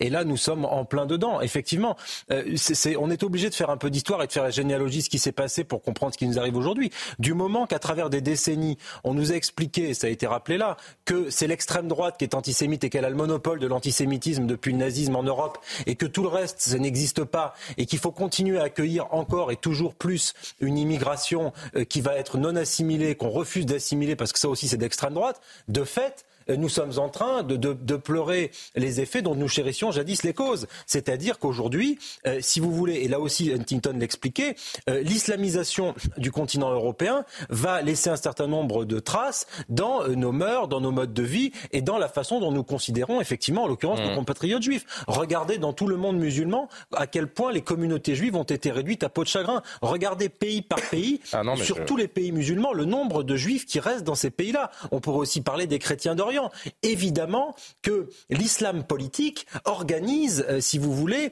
l'ostracisation, pour ne pas dire pire, euh, la mort, l'épuration, voilà, le mot est juste, euh, des juifs ou des chrétiens partout où ils ont le pouvoir et partout où ils sont majoritaires. Donc, nier ça en France, nier cette dynamique en France, c'est passer à côté de l'éléphant dans le couloir. Mmh. Tout le reste n'est que littérature. Bien sûr qu'il y a peut-être encore 15 néo-nazis qui traînent en France avec des croix gammées, je ne sais où, dans les trapoules peut-être, mais... peut-être même plusieurs dizaines, je n'en sais rien. Mais c'est peanuts et c'est stationnaire, voire en diminution depuis des décennies. Donc arrêtons de quoi on nous parle. Il faut parler de l'islam politique et c'est ça, je pense, la priorité.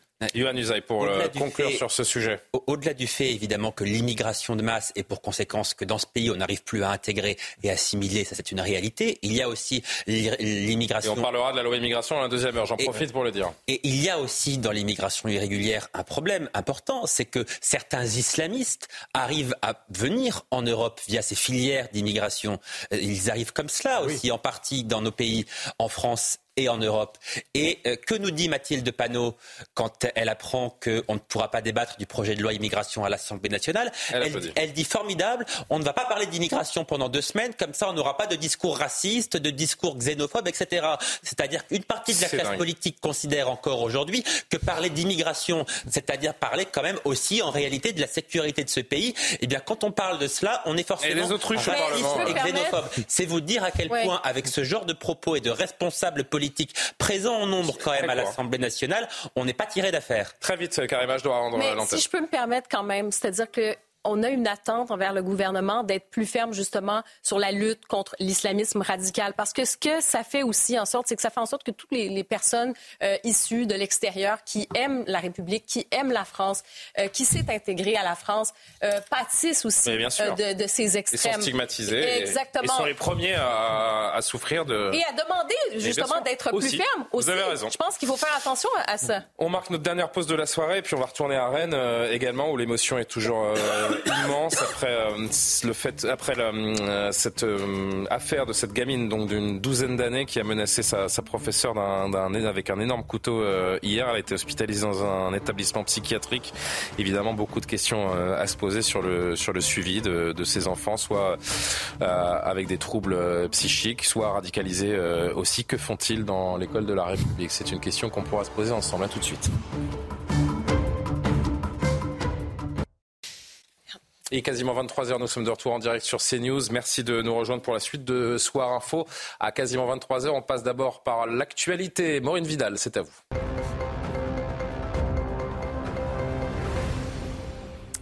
26 des pays membres de l'Union européenne ont voté pour l'ouverture des négociations d'adhésion avec l'Ukraine et la Moldavie. Seule la Hongrie s'est abstenue. Volodymyr Zelensky s'est réjoui de cette décision et l'a qualifiée d'historique. Emmanuel Macron s'est entretenu par téléphone avec le président ukrainien pour le féliciter et lui rappeler le soutien de la France à l'Ukraine. L'actrice Isabelle Adjani, condamnée à deux ans d'emprisonnement avec sursis et 250 000 euros d'amende pour fraude fiscale et blanchiment. Âgée de 68 ans, elle a été reconnue coupable de s'être frauduleusement domiciliée au Portugal en 2016 et 2017, éludant ainsi 236 000 euros d'impôts sur le revenu. L'actrice a décidé de faire appel. 7,8 millions de dollars aux enchères pour six maillots portés par Lionel Messi à la Coupe du Monde 2022. Il s'agit d'un des prix les plus élevés pour une collection sportive. Le record pour le maillot le plus cher de l'histoire vendu aux enchères appartient à la légende du basketball Michael Jordan, vendu plus de 10 millions de dollars. Incroyable.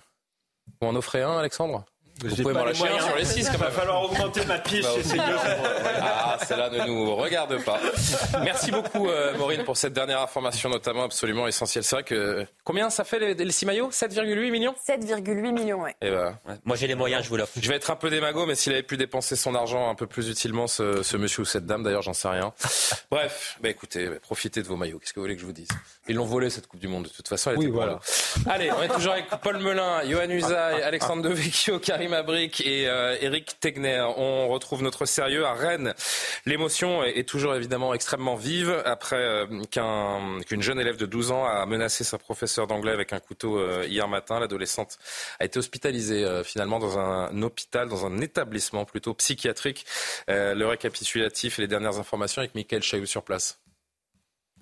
8 heures au collège des Hautes-Ours, à les cours sont suspendus, mais une cellule psychologique est en place pour entendre ceux qui en ressentent le besoin. La collégienne de 12 ans avait été exclue de son précédent établissement déjà pour des comportements violents. Cette enseignante s'interroge sur le suivi de ses élèves. On fait les signalements, on fait remonter les informations et j'ai l'impression que ça part dans le vent un peu quoi et qu'il n'y a pas de il n'y a pas de prise de conscience en fait au niveau de la protection de l'enfance notamment. Et après il y a tout le suivi derrière qui celui des infirmiers, des psychologues, des psychiatres, de la médecine qui doit se mettre en place. Dans un communiqué, l'association des parents d'élèves a fait part de son soutien aux enseignants. Nadia, dont le fils est un ami de la collégienne, appelle les parents à la responsabilité. Les enseignants ils sont en danger mais nos enfants aussi. Et, et c'est plus possible en fait de vivre ça. C'est plus possible. C'est plus possible. S'il y a fouiller les enfants avant de partir à l'école, eh ben on va le faire. Ils peuvent pas éduquer nos enfants tout seuls. C'est pas possible. C'est pas possible. Il faut qu'il y ait un travail, il y a un suivi à la maison aussi. La jeune fille a été hospitalisée dans un établissement psychiatrique. En attendant, l'enquête se poursuit. Évidemment, j'ai envie de dire qu'il y a une dimension euh, psychiatrique. Alexandre Devecchio, une gamine de 12 ans dans un état normal, n'a pas de pulsion de mort en salle de classe, mais euh, que faisait-elle? C'est ça la question qui doit nous, interpeller. Que faisait-elle dans un établissement public conventionnel quand on connaît évidemment son passif, déjà expulsé d'un établissement, déjà connu pour avoir porté un, couteau sur elle, et dans son nouvel établissement, personne n'était au courant. Hmm. Au-delà de ce drame, c'est vraiment le dysfonctionnement général qui nous interpelle. De, l'administration scolaire avec un, double problème. Hein. Le problème de, euh, du, du renvoi des élèves, souvent envoyés dans dans d'autres établissements. Là, c'est un cas lourd psychiatrique, mais des fois des cas de violence euh, moins graves. Euh, un élève qui bordélise euh, un, établissement, bon, bah, on le renvoie, mais on ne sait pas quoi faire, on le remet dans un autre établissement. Je suis pas sûr que ce soit la solution. Qui plus est là, avec un, cas psychiatrique, apparemment, elle aurait dû être suivie, le personnel aurait dû être elle prévenu. Hein. Elle aurait peut-être même pas dû être dans une école effectivement normale. C'est très, très probablement le, le cas. on ne peut pas faire pire dans ce pays en termes de suivi psychiatrique. J'ai l'impression que Enfin, que ce soit des enfants ou des adultes, hein, d'ailleurs. Ah oui, non mais enfin, la psychiatrie parent pauvre de en France, on le sait, si vous voulez. Et la pédopsychiatrie parent pauvre du parent pauvre. La pédopsychiatrie, vous avez raison.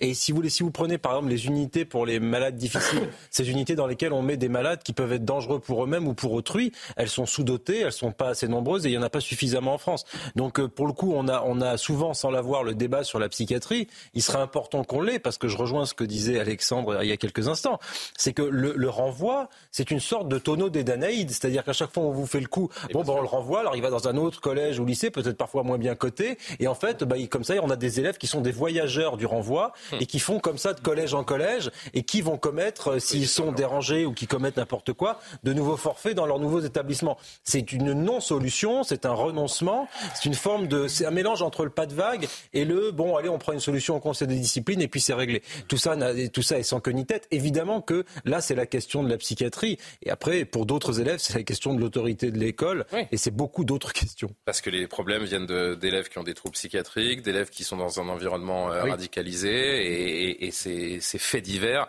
se succèdent et nous font penser que le dogme de l'inclusion est en train petit à petit de détruire l'école, Eric Tegner? Vous imaginez d'ailleurs les profs qui, en voyant que cet établissement n'était pas au courant de son passé, doivent se dire mais qui parmi les élèves peut être touché par le, même type de problématique?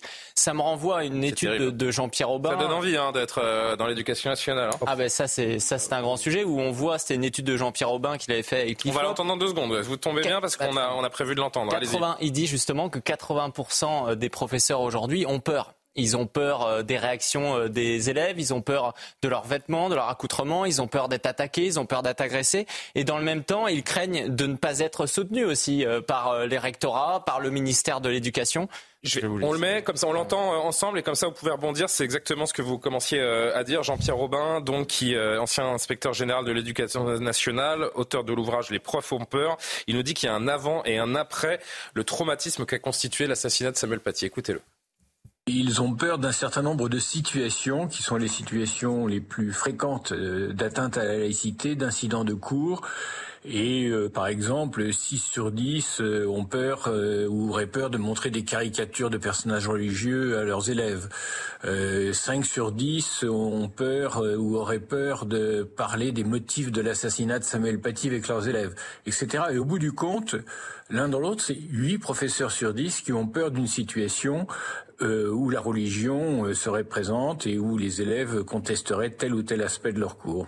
80% des profs ont peur d'évoquer la religion. Qu'est-ce qui s'est passé pour que la figure du prof soit aussi euh, vulnérable aujourd'hui?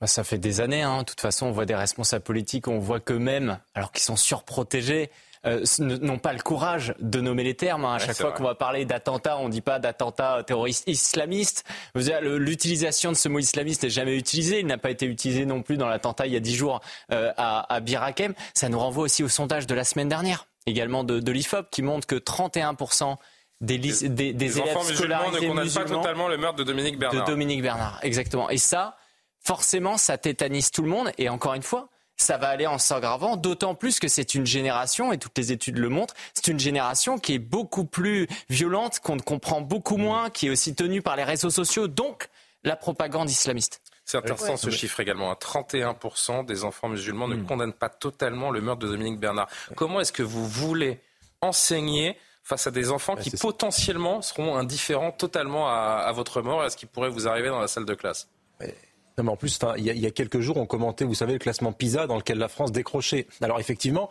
pour un professeur normalement constitué, donner cours dans ces conditions-là, ah ben. transmettre des savoirs fondamentaux en lettres, en histoire-géographie, en mathématiques, face à des classes où les professeurs se disent oh là là, si je parle de tel ou tel sujet, de physique, de biologie ou d'histoire, je risque de me prendre un coup de couteau ou de prendre une fatwa parce que ce que je dis ne rentre pas dans les canons euh, du Coran. Effectivement, euh, ça rend un peu compliqué euh, l'éducation des enfants l'instruction publique, et ça ne va pas concourir non plus à l'élévation du niveau. S'il y a bien un lieu dans lequel, qui doit agir comme une sorte de sanctuaire, dans lequel l'instruction peut se faire de façon apaisée et sereine, c'est bien euh, l'école, et dès le plus jeune âge. Donc là aussi, on est en train, si vous voulez, d'accélérer, une espèce d'effet d'accélération de notre propre déclin, y compris, en l'occurrence, éducatif ou culturel. Et puis, à côté, vous avez ces, enfants qui, eux, sont euh, scolarisés euh, bien logiquement dans ces établissements et qui vivent des moments de, de sidération qui les marqueront à vie. Regardez, avant de poursuivre cette conversation. Je sais que chacun veut réagir sur ce thème. Écoutez juste ces, jeunes euh, lycéennes, collégiennes plutôt, qui ont été témoins de ce qui s'est passé hier dans cette salle de classe.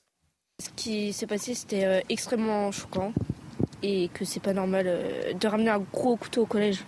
Bah après, la prof, elle a eu le geste de nous demander les clés pour fermer la clé et après, on est resté enfermé dans la classe et jusqu'à ce que le collège nous dise de sortir. Et moi, j'étais en permanence et euh, puis à un moment en permanence, j'entends des cris de à l'aide, venez vite, tout ça.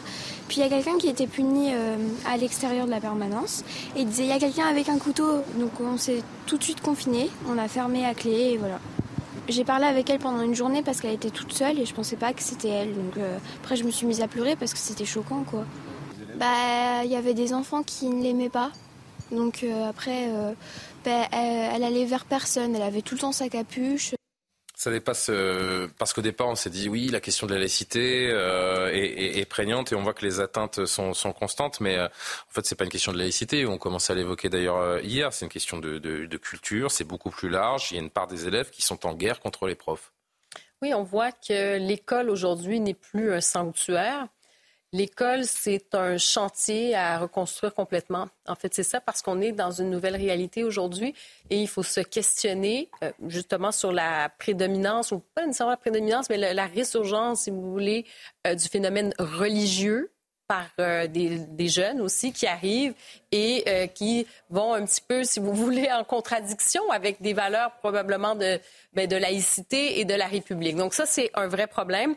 Il y a tout l'enjeu aussi de la santé mentale aujourd'hui euh, de, chez les jeunes. On l'a vu, bon, après la, crise COVID, mais ça va beaucoup plus loin parce qu'effectivement, on a mélangé, il y a des, des cas très complexes maintenant dans les écoles et s'il n'y a pas de suivi, c'est-à-dire c'est beau, euh, de pouvoir accueillir et de se dire bon ben on va permettre à plus de jeunes tout ça. Il y avait une espèce d'idée ben, d'inclusion qui était très belle. Mais si euh, ça ne suit pas ensuite bon les services le suivi est-ce que c'est nécessairement de la psychiatrie? Pas nécessairement. Mais quand vous avez un cas précis de quelqu'un qui a des problèmes ben ça doit être un suivi à la limite psychologique qui fait état un peu de l'évolution de la situation. On ne peut pas mettre euh, des, des, des, enfants qui sont des dangers pour eux-mêmes et pour les autres enfants et pour les professeurs aussi, euh, sans qu'il y ait un, suivi. Je veux dire, c'est presque une atteinte à personne en danger. Donc, il y a cette chose-là. Et ensuite, toute la question de la transmission du savoir. Quand l'égalité homme-femme, l'égalité des, des, genres est contestée, quand on n'est plus capable de montrer des œuvres d'art, quand on est dans ce que dit Eugénie Bassier, la dictature des ressentis, il y a ça aussi aujourd'hui. Donc, c'est un vrai problème. Donc oui, c'est un chantier à reconstruire complètement. C'est que là, on parle en effet d'une affaire qui était extrêmement violente et qui aurait pu virer au, bain de sang, mais ça fait des années qu'on laisse euh, les enfants critiquer l'enseignement, qu'on privilégie les, les médiations euh, aux, sanctions. On s'est couché d'une certaine manière au nom d'un progressisme et d'une inclusion euh, a priori destructrice. Ben, on s'est couché aussi devant l'islamisme. Enfin, pardon de revenir à ça, hein, mais je vous disais tout à l'heure que l'islamisme était la cause de bon nombre de maux dans notre pays. Pourquoi bah, là, ce n'est pas le cas. Hein, non, mais, non, mais pour répondre à cette question, les professeurs de plus en plus ciblés. Alors, c'est pas le cas à Rennes, effectivement, mais pourquoi est-ce que les professeurs sont de plus en plus ciblés? Pourquoi est-ce que Gabriel Attal a été obligé de prendre des mesures contre l'abaya? Pourquoi des professeurs ne peuvent plus montrer certaines œuvres d'art dans leurs cours? Pourquoi certains professeurs ne peuvent plus enseigner la Shoah? De plus en plus de jeunes euh, ne savent pas ce que c'est la Shoah ou contestent le fait qu'il y ait eu la Shoah c'est quand même problématique. Des professeurs ne peuvent plus enseigner la Shoah dans ce pays. Pourquoi est-ce que Samuel Paty a été décapité? C'est bien en raison de l'islamisme. Et pourquoi ces jeunes, de plus en plus jeunes par ailleurs, hein, euh, sont euh, endoctrinés de cette manière-là? Eh bien, principalement à cause des réseaux sociaux, notamment euh, TikTok, où on sait que les frères musulmans, les salafistes sont très puissants sur TikTok, qu'ils s'adressent à cette jeunesse. En réalité, TikTok est aujourd'hui l'équivalent de la mosquée la plus radicalisée de notre pays, avec des personnes qui prêchent la haine, à savoir les, les frères musulmans, les salafistes, tout ça financé par des puissances ennemies, hein, comme M. Erdogan en Turquie, qui finance à grands frais les frères musulmans. Vous rigolez, mais qui, qui non, Je rigole pas, mais, TikTok est devenu une mosquée, c'est ça qui me fait sourire. mais oui, parce que les jeunes, effectivement, les, frères musulmans, les salafistes sont en puissance sur ces hmm. réseaux sociaux et apprennent aux jeunes que la France est un pays qui n'aime pas les musulmans, que la laïcité a été faite en France pour lutter contre l'islam, etc., etc. Donc beaucoup de nos problèmes,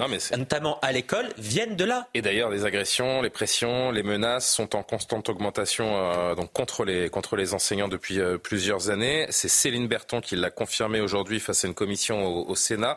C'est la directrice adjointe de la police nationale. Elle nous parle donc des chiffres concernant les violences physiques ou verbales à l'égard des membres de l'éducation nationale. Sur les trois dernières années, on observe que l'année 2021 a été une année de pic très importante. Je pense que ça correspond aussi euh, aux suites de l'assassinat de Samuel Paty avec des phénomènes euh, probablement plus nombreux euh, en réaction et des plaintes également ou des signalements plus nombreux. L'année 2022 a été un peu moins importante que 2021, mais se met quand même dans une dynamique de progression par rapport à 2020. Donc c'est un phénomène qui s'installe et qu'il nous faut évidemment prendre en compte. Je me répète, mais qui va vouloir être prof demain si la sécurité physique euh, ou mentale même s'ajoute à, tous les sujets qui plombent l'éducation nationale? Je ne veux pas être politiquement correct, mais vous savez, tout comme... tout, comme, tout comme euh, on parlait tout à l'heure de la responsabilité de certains juifs de gauche par rapport à la montée de l'islamisme avec un discours plutôt immigrationniste, moi je pense qu'il faut aussi parler de la responsabilité de beaucoup de professeurs. Parce qu'aujourd'hui, on a quand même une éducation nationale qui est très syndiquée, majoritairement à gauche. On pense euh, à FSU. On se rappelle également au moment de Samuel Paty, hein, quand on lit l'enquête, on voit que beaucoup des professeurs et de ses collègues ne le soutenaient absolument pas. Donc oui, on peut en permanence dire ah les pauvres professeurs, il faut les soutenir, etc. Mais eux également doivent s'interroger aussi sur non pas leur responsabilité, mais leur discours, parce que derrière ils vont aussi véhiculer des discours, euh, des discours déconstructivistes, etc. Et en fait, ils se retrouvent avec ce danger. Donc à un moment donné, il va falloir aussi que l'éducation nationale fasse son aggiornamento. Mais toutes les fonctions d'autorité sont, sont menacées d'une certaine manière, Alexandre. Euh, oui, euh, effectivement, tout à l'heure, Karima disait l'école est à reconstruire complètement. Je crois que c'est la société qui est à reconstruire complètement. Oui, c'est un phénomène de société plus large, en euh, fait. C'est vrai. C'est l'évolution de la jeunesse, c'est l'évolution de la violence, l'écroulement du niveau scolaire. Les profs, et notamment la rue de Grenelle, au-dessus des profs, ont une responsabilité dans ce qui se passe, mais en réalité, la société est totalement malade et l'école ne peut pas faire face à tout tout à l'heure, dans un reportage précédent, il y avait une, euh, une maman qui disait euh, euh, s'il faut fouiller nos gamins avant qu'ils aillent à l'école, on le fera. c'est aussi vous voulez quoi Que la France devienne un aéroport géant Non, mais c'est pas ça. Mais elle voulait dire que c'était aussi de la responsabilité des parents euh, et que l'école pouvait pas euh, faire face euh, à tout. Donc voilà, aujourd'hui, on le disait, le chiffre de 30, 31% d'enfants musulmans qui sont indifférents à la mort de Dominique Bernard, voire qui, qui, qui approuvent. C'est presque un Tout ça, c'est lié aussi, sans vouloir toujours ramener à ça, mais voilà, Johan parlait de l'islamisme. L'islamisme est venu de l'immigration. C'est une conséquence collatérale d'une immigration qui a été mal euh, maîtrisée. Euh, maintenant, on, va le payer pendant des décennies, euh, mais il faut arrêter pour pas ajouter du chaos au chaos. C'est la première chose et faire le bon diagnostic. Et je crois que dans le déni, en fait, il trahit une grande impuissance. C'est-à-dire que les, hommes politiques sont effrayés par ce qu'ils voient. Le sondage, je suis, je suis frappé que peu en ont parlé de ces 31%, parce que ça fait, on peut plus tenir le discours, c'est une petite minorité. Bah, 31% qui approuvent le, le, meurtre de Dominique Bernard, c'est plus qu'une petite. pas qui approuve, hein, le, terme ah, exact. Qui, ne désapprouve pas totalement. Qui ne condamne pas, totalement, le meurtre de Dominique Bernard. Ça commence à devenir un énorme problème. Mais on a attendu beaucoup de temps, et là, il y a, les, les hommes politiques voient le mur donc ils savent pas quoi, quoi faire d'autre que mettre la poussière sous le tapis. Alors, vaut mieux affronter les, choses une bonne fois, une bonne fois pour toutes. Justement, cette loi immigration qui arrive lundi en, commission mixte paritaire, on va en parler dans quelques secondes. Je voudrais juste pour pour clore ce, sujet qu'on entende le maire de Béziers, justement Robert Ménard, qui était l'invité de Sonia Mabrouk ce matin sur euh, sur cette ultra violence et euh, cette ce rajeunissement de, de la violence dans nos établissements scolaires. Écoutez-le. Moi, je pense que malheureusement, on est dans une société où, euh, vous le voyez, c'est une violence de plus en plus jeune, de plus en plus radicale. Pardon de le dire devant vous. Avant, c'était beaucoup de garçons, maintenant, c'est des garçons et des filles. Et, pareil, là, c'est pour les moins de 13 ans. Mais même euh, le principe de minorité qui, qui, fait que vous coupez la, peine en deux systématiquement entre 16 ans et 13 ans, dans un certain nombre de cas, il ne faudrait pas. Commentaire Eric c'est la question, oui, de la responsabilité pénale. Hein. Il y a eu beaucoup de propositions qui ont été faites dans ce sens en 2022 pendant la présidentielle également, qui disaient bah, faut la baisser au niveau de, de 16 ans. Et oui, aujourd'hui, on n'appréhende pas du tout ce phénomène. On l'a vu aussi au niveau de l'insécurité avec les émeutes au mois de juin, où en fait. Il n'est plus le temps d'expliquer cette violence. Il faut juste la contenir là. Il faut la contenir. Il faut anticiper une nouvelle phase de violence. C'est-à-dire que ces petits jeunes aujourd'hui qui, euh, qui, lors des émeutes, il y en avait 800 interpellés de, de, de l'âge de 13 ans sur 3500 interpellés, ils vont devenir demain des parents. Alors quand on parlait de la responsabilité des parents, moi je me pose des questions sur l'assimilation après de leurs enfants. Et ce sont des, des jeunes qui sont souvent de la troisième génération, dont les parents même sont français. Donc ça ne fonctionne absolument pas. Et ils sont deux fois plus violents que leurs parents. Vous savez, parce qu'en France, on ne peut pas avoir des statistiques sur cette... Euh, vous savez, on a des statistiques sur les étrangers, mais non pas sur ceux issus de l'immigration. Le Danemark et la Suède ont ces statistiques. Et qu'est-ce qu'ils montrent ces statistiques? Que la génération actuelle est deux fois plus violente que la génération. Il n'y a pas besoin de statistiques, ça pour le voir. Hein. On, le constate évidemment. Oui, au, mais oui, c'est objectif et vous avez tout à, fait, tout à, fait, raison. Lundi, donc cette euh, CMP qui euh, commencera à partir de, de 17h, la loi immigration qui entre euh, véritablement dans cette dernière ligne droite. Nouvelle réunion à Matignon ce soir. La première ministre a convié ses 16 ministres en fin de journée, donc 16 ministres en plein exercice rue de Varennes pour faire un point de suivi sur le projet de loi immigration. Le gouvernement mène d'intenses discussions pour tenter de trouver un, un compromis en commission mixte paritaire. Johan, les consultations vont se poursuivre, vont s'intensifier avec les républicains également pour euh, tenter de trouver ce fameux compromis. Les euh, téléphones vont chauffer euh, d'ici lundi, jour où la CMP va se réunir. Donc. Ah oui, la Première ministre qui a repris la main et les réunions s'enchaînent à Matignon. Ce matin, elle recevait à nouveau les responsables des républicains. À 17h, elle a reçu une nouvelle fois les ministres concernés par le texte. Et dimanche soir, les républicains sont à nouveau conviés à la table d'Elisabeth Borne, résignée à infléchir le projet de loi immigration vers la droite, l'exécutif tente en réalité de préserver quelques mesures face à des dirigeants des républicains qui sont clairement en position de force. Alors pour le gouvernement, il n'est par exemple pas question de toucher à l'aide médicale d'État, pas question également de maintenir l'article adopté par les sénateurs qui conditionne le bénéfice de certaines aides sociales à cinq années de résidence en France contre six mois actuellement. Concernant la régularisation des travailleurs sans papier dans les métiers en tension, le gouvernement gouvernement est en revanche divisé. Éric Dupont-Moretti veut régulariser massivement et donc conserver l'article 3 présent dans le texte initial de Gérald Darmanin. On écoute le garde des Sceaux. Et on va trouver une voie de passage qui permettra de durcir contre ceux euh, qui sont indésirables chez nous, tout en permettant de régulariser ceux qui hmm. participent à notre économie, qui sont hmm. parfaitement intégrés. Éric et position différente de ah bah Bruno Le Maire. Le ministre de l'économie, lui, est proche du texte adopté par le Sénat. Régularisé, oui, mais au cas par cas. On l'écoute. Donc pas de régularisation La fermeté, c'est pas euh, manquer euh, de bon sens ou d'humanité. Quand vous avez des gens, en fait, vous, vous, retrouvez dans la même situation du en même temps. C'est-à-dire vous dites fermeté, mais régularisation. Mais la fermeté, euh, ça n'est pas être totalement sourd au bon sens et ça n'est pas manquer de sens des responsabilités. Vous avez des gens qui travaillent dans des restaurants, dans des hôtels, qui ont leur famille qui est déjà installée en France, qui respectent nos valeurs, qui parlent parfaitement nos langues, qui respectent tous nos codes, qui respectent la société française et qui même aiment la France.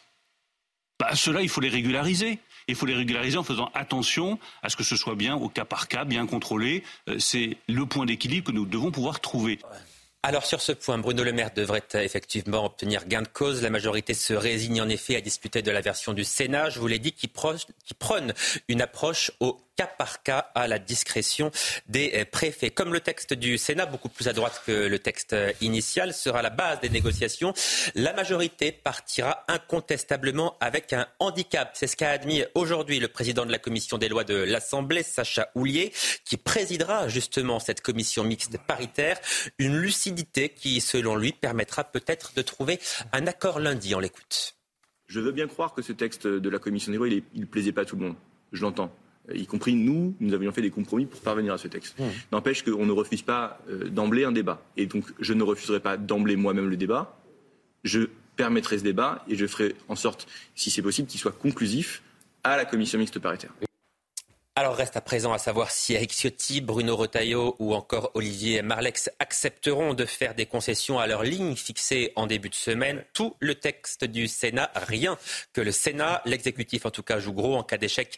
Il abandonnerait son projet de loi, Emmanuel Macron ne souhaitant pas passer par le 49-3. Merci Johan. Rendez-vous lundi en commission mixte paritaire. Quelle tristesse quand même, euh, Alexandre, euh, cette affaire. 80% des Français veulent un texte fort sur l'immigration et pendant ce temps-là, toute la classe politique bloque et euh, assiste, euh, on assiste à cette, tambouille politique. oui, c'est une tambouille politique parce que même si la droite a gain de cause avec le texte du Sénat, moi je le dis, c'est un texte extrêmement faiblard, même le texte du, du Sénat. Enfin, on, bah, déjà plus fort que celui de la majorité. Il faut revenir sur tout ce qu'on a dit pendant l'émission, en fait.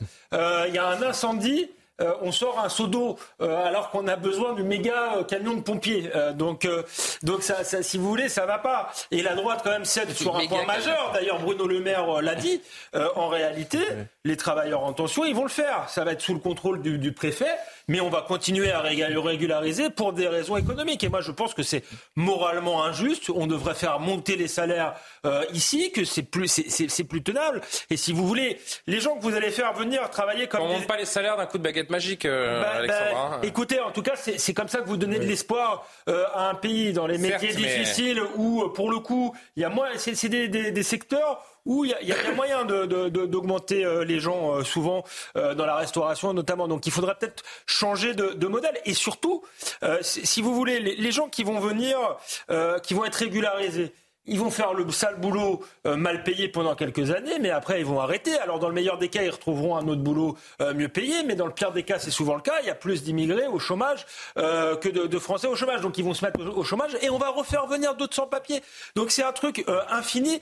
Donc ça va pas du tout, y compris le, le texte du Sénat, parce qu'y compris le texte du Sénat va créer un appel d'air et n'envoie pas du tout le message de fermeté qu'on attendait. Il y a une seule solution il faut sortir, je l'ai dit, le méga camion de pompiers. Et aujourd'hui, c'est le, c'est le. C'est le, c'est le référendum. Hein. C'est le référendum. Et on voit bien d'ailleurs que cette loi sert à rien. Parce que dans le même temps que cette loi, il y a l'histoire incroyable, UBS de Louzbek. Ah, ça, ça fait deux jours qu'on en parle. On n'a pas remis ce soir, mais, les gens qui nous suivent sont, et qu'on va récupérer à cause de la CEDH. On va pas la récupérer. Eh ben, enfin, en tout cas, Gérald Darmanin, qui était hier soir sur ce même plateau chez Pascal euh, Pro, a bombé le torse en disant la CEDH, elle dit ce qu'elle veut en attendant c'est pas grâce à sa loi. Si on veut une loi qui empêche la CEDH de mettre la pression sur la France, il faut un référendum pour faire primer la Constitution française sur toutes les autres normes. On vous entend les uns les autres. Je voudrais juste qu'on entende un dernier extrait d'abord de Robert Ménard qui n'a pas mâché ses mots euh, par rapport à cette euh, séquence à laquelle on assiste autour de cette loi immigration. Écoutez-le minable de politique, des logiques minables de politique, alors qu'on pourrait s'entendre. Moi, j'ai regretté, par exemple, qu'il n'y ait pas la discussion. Je pense que c'est un tort qui n'est pas la discussion pendant 15 jours. Le texte sorti du Sénat, moi, il m'allait très bien. Le texte détricoté euh, par, la, par, par, la Commission, beaucoup moins bien. Mais je pense qu'il fallait quand même partir de ça. Moi, je suis d'un pragmatisme total. Tout ce qui avance un petit peu, tout ce qui nous permet de régler quelques problèmes, c'est mieux que rien. Eric, collectivement, c'est vraiment toute la classe politique qui va dans le mur et qui nous offre un spectacle euh, consternant. J'aurais pas dit mieux que Robert Ménard. Oui, et d'ailleurs, on pourrait tout à fait entendre Gérald Darmanin sur votre plateau venir et dire on ne laissera rien passer, un peu comme Aurore Berger tout à l'heure. En attendant, ils ont laissé passer plus de 800 000 Elisabeth Borne après l'attaque de. Exactement. Alors, il y a un chiffre hein, à mettre en avant quand je vois que le Sénat dit oui, euh, on va permettre au préfet de, de légaliser des sans-papiers. C'est un chiffre qui est sorti aujourd'hui par euh, quelqu'un sur Twitter, Mac Vanguard, qui fait, vous savez, beaucoup de statistiques et qui dit que de 2013 à 2022, on a eu 310 000 régularisation d'immigrés illégaux. Mais on a un tableau d'ailleurs, je ne sais pas si Martin Mazur peut nous l'afficher pendant qu'on en, parle, mais on a le tableau en effet des régularisations et des, ah des, entrées sur le territoire depuis euh, quelques années. Qui est C'est exponentiel. Ben, regardez, 310 000 illégaux euh, régularisés, vous l'avez bien noté, entre 2013 et 2022, 170 000 depuis euh, l'élection d'Emmanuel Macron, 34 000 en 2022, c'est une augmentation de, de, plus de 9% donc entre 2021 et, et 2022. J'ai juste du mal d'ailleurs à comprendre la position de LR qui encore une mm-hmm. fois est divisée entre le Sénat et le qui, depuis personne n'est cohérent à part les Français sur cette Depuis six mois, ils nous disent s'il n'y a pas de réforme de la Constitution, tout ce qui sera fait ne servira à rien. Et maintenant, ils veulent faire un deal. parce qu'ils veulent où est l'intérêt de la nation, Paul Melun? Où est l'intérêt général dans ces bisbilles politiques auxquels on assiste depuis quelques jours maintenant, depuis quatre jours? L'intérêt de la nation, c'est les 80% de Français qui nous l'indiquent, si vous voulez. C'est que le filet d'eau tiède qu'est ce projet de loi, et je vous donne mon billet qu'on va accoucher encore une fois d'une souris qui servira à rien du tout, n'est pas au dixième du millième de ce qu'il devrait être fait. Regardez ce qui se passe en Australie avec un gouvernement travailliste de gauche qui est en train de dire qu'ils veulent réduire de moitié l'immigration. Regardez ce qui se passe avec le Danemark, regardez ce qui se passe avec les Suédois, les Norvégiens, les Finlandais, les Islandais qui se sont alliés contre l'immigration massive. Euh, effectivement, je rejoins l'expression bienheureuse d'Alexandre sur l'incendie. Il faut agir très radicalement. Le problème, c'est qu'il y a un logiciel, il y a une idéologie qui préside au sein du macronisme, qui est l'antithèse de la lutte contre l'immigration. Le cap a été fixé par Emmanuel Macron dès 2017. Il veut plus d'immigration parce que pour lui, c'est une chance au plan culturel, économique et social. Point barre. Et il s'aligne en cela avec toute l'idéologie qui préside dans les grands congrès internationaux, dans les grands sommets internationaux et à Bruxelles avec Madame von der Leyen. Il y a un alignement parfait des planètes entre les mondialistes de tout pays qui s'unissent aujourd'hui pour l'immigration massive en Occident. Donc si vous voulez, même le ministre, peut-être que M. Darmanin, je ne vais pas lui faire de prose d'intention, peut-être qu'il croyait bien faire, mais même le ministre de l'Intérieur, le mieux intentionné du monde, ne fera rien face à l'idéologie qui préside dans une grande partie du grand patronat euh, allemand et français depuis depuis des décennies et dans toutes les élites politiques et intellectuelles de ce vieux continent qui n'a pas compris que l'immigration massive, c'était creuser sa tombe. Et puis faire du en même temps sur l'immigration, c'est juste pas possible en fait. alors là, le en même temps, c'est une énorme fadaise là-dessus. C'est le symbole même euh, de la fin du en même temps, cette, euh, cette loi immigration. Non, mais ce qui est dramatique, consternant et profondément anormal dans une grande démocratie, c'est que depuis, disons, une vingtaine d'années, les gouvernements successifs euh, de ce pays ont mené sur les questions d'immigration une politique radicalement différente de celle souhaitée par les Français. Et si on regarde les sondages aujourd'hui, tous les sondages disent que les Français veulent moins, veulent même beaucoup moins d'immigration. Or, depuis 2017, il n'y a jamais eu autant de régularisation et d'entrée dans le pays. On a, un gouvernement aujourd'hui qui mène une politique contraire à la volonté des Français. Démocratiquement, ça doit nous interroger parce que ça pose un problème important. LR a euh, annoncé aujourd'hui vouloir une, révision constitutionnelle. Oui, ils ont fait. Tant qu'on ne fera pas ça, on sera tenu par la CEDH ils ont fait un courrier à Emmanuel Macron et d'ailleurs à la fin de ce courrier, ils ont dit eux-mêmes que les différentes propositions qu'ils proposaient n'étaient pas suffisantes. Mais, non, mais chez les fous. Pour que vos téléspectateurs comprennent bien quelque chose. Ah non, ils comprennent rien et ils ont bien raison parce qu'il n'y a rien à comprendre. Il y a, un exemple très simple, c'est que en fait, en raison par exemple des accords franco-algériens de 1968, ce superbe projet de loi sur l'immigration concernera tout le monde, sauf les Algériens. Mais je suis désolé, qui pose problème en France aujourd'hui? Est-ce que ce sont euh, les Portugais? Est-ce que ce sont les Suédois?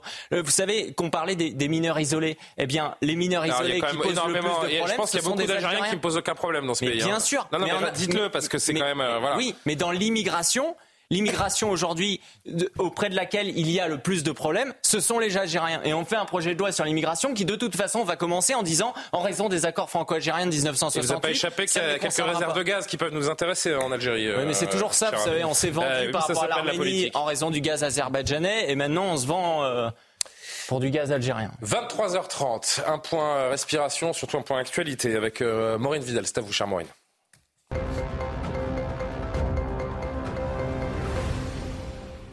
Une crèche de Champigny-sur-Marne dans le Val-de-Marne sous le choc après l'intrusion d'un homme armé d'un couteau mardi qui a menacé et injurié de propos antisémites la directrice de l'établissement avant de prendre la fuite, selon le parquet de Créteil. Cette micro-crèche est fréquentée par de nombreuses familles de confession juive, religion de la directrice également. Le Danemark a renforcé le dispositif de sécurité autour des lieux de culte juifs. Trois personnes ont été arrêtées dans le pays et une autre aux Pays-Bas pour contrer un projet d'attentat terroriste. Israël a affirmé qu'il s'agit de suspects liés au Hamas. La première ministre danoise a confirmé le lien entre le conflit à Gaza et cette tentative d'attentat. À Copenhague, la communauté juive a annulé une célébration publique de la fête de Hanouka. La défaite de Marseille en Europa League. L'Olympique de Marseille s'incline un but à zéro contre les Anglais de Brighton en toute fin de match. Joao Pedro, à la 88e minute, permet aux Anglais de décrocher la victoire et de prendre la première place du groupe au Phocéen. Marseille devra donc passer par les barrages en février pour continuer son aventure européenne. Et ça a donné 3-0, donc vous me dites 1-0. 1-0, pardon, j'ai pas vu. Il est beau le, le but. 2-1 Qu'est-ce qu'il me dit? Vous me dites 1-0, Martin dans l'oreille me dit 2-1. Ah non, il me faisait le décompte 2-1 pour la... Ça aurait été embêtant. comment passer pour un idiot en direct Et ben voilà, il suffit de me regarder quelques parisien, instants. euh, Donc il y avait bien 1-0 et le décompte de l'image 2-1. Bravo. Merci Martin d'avoir ridiculisé en direct devant, devant toute la France. Merci chère Maureen.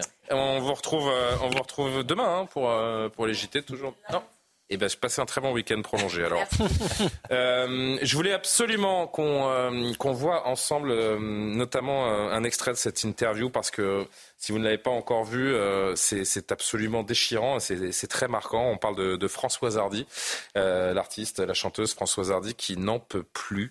La chanteuse française qui est suivie depuis plusieurs années pour les suites d'un cancer du pharynx. Elle vit, je cite, un cauchemar et veut partir bientôt, de façon rapide, selon ses mots, à, à nos confrères de Paris Match. À la question que peut-on vous souhaiter, elle répond à l'hebdomadaire partir bientôt et de façon rapide, sans trop de grosses épreuves, comme l'impossibilité de respirer, dit-elle. Françoise Hardy qui évoque aussi son mental, qu'elle dit détruit par la maladie. Elle explique que ses 55 séances de radiothérapie lui ont fait perdre la mémoire de trop de choses. Elle déplore aussi un, manque d'équilibre.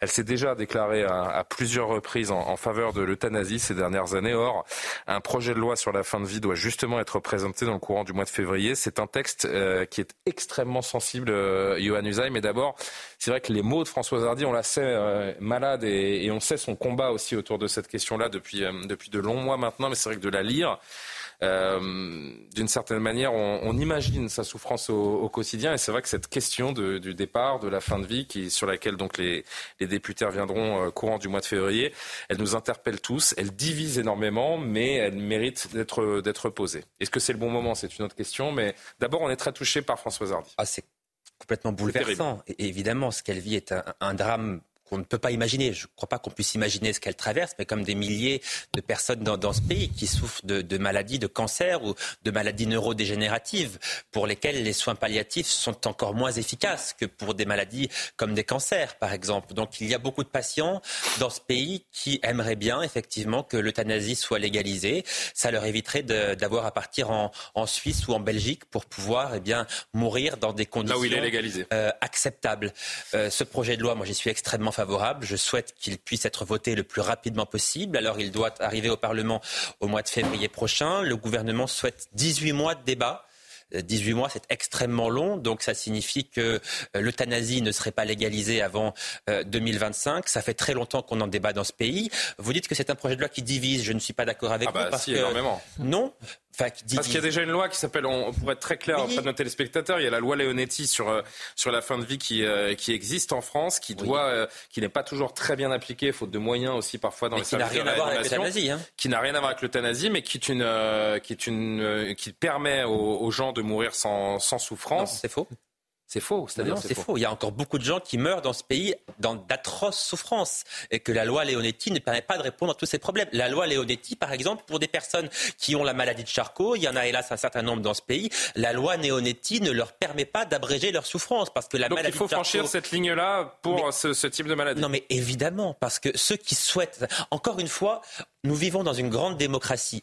Cette loi n'imposera rien à personne. Vous aurez le choix. Si vous souhaitez en bénéficier parce que vous avez des souffrances qui ne sont plus humainement supportables, hein. Moi, je, eh bien, vous de, demanderez à en bénéficier. Mais si vous ne le souhaitez pas pour des convictions religieuses ou autres, eh bien, vous n'aurez pas Alors, à faire appel ça, à cette loi. Je dis, moi, je dis que ça divise choix, parce que je, tout le monde n'est pas d'accord avec vous. Avoir le choix dans ce pays, c'est quand même quelque chose de formidable. Donc, cette loi, oui. elle est la bienvenue. Elle est souhaitée par beaucoup de malades et une très grande majorité des Français y est favorable depuis longtemps. À part quelques maladies, dont, dont, celle que vous évoquez, ces, ces maladies euh, neurodégénératives, j'espère que je ne me trompe pas, euh, la souffrance peut être soulagée dans ce pays. Je me permets de le répéter grâce à la loi Leonetti de, de 2016, plutôt que la vie abrégée.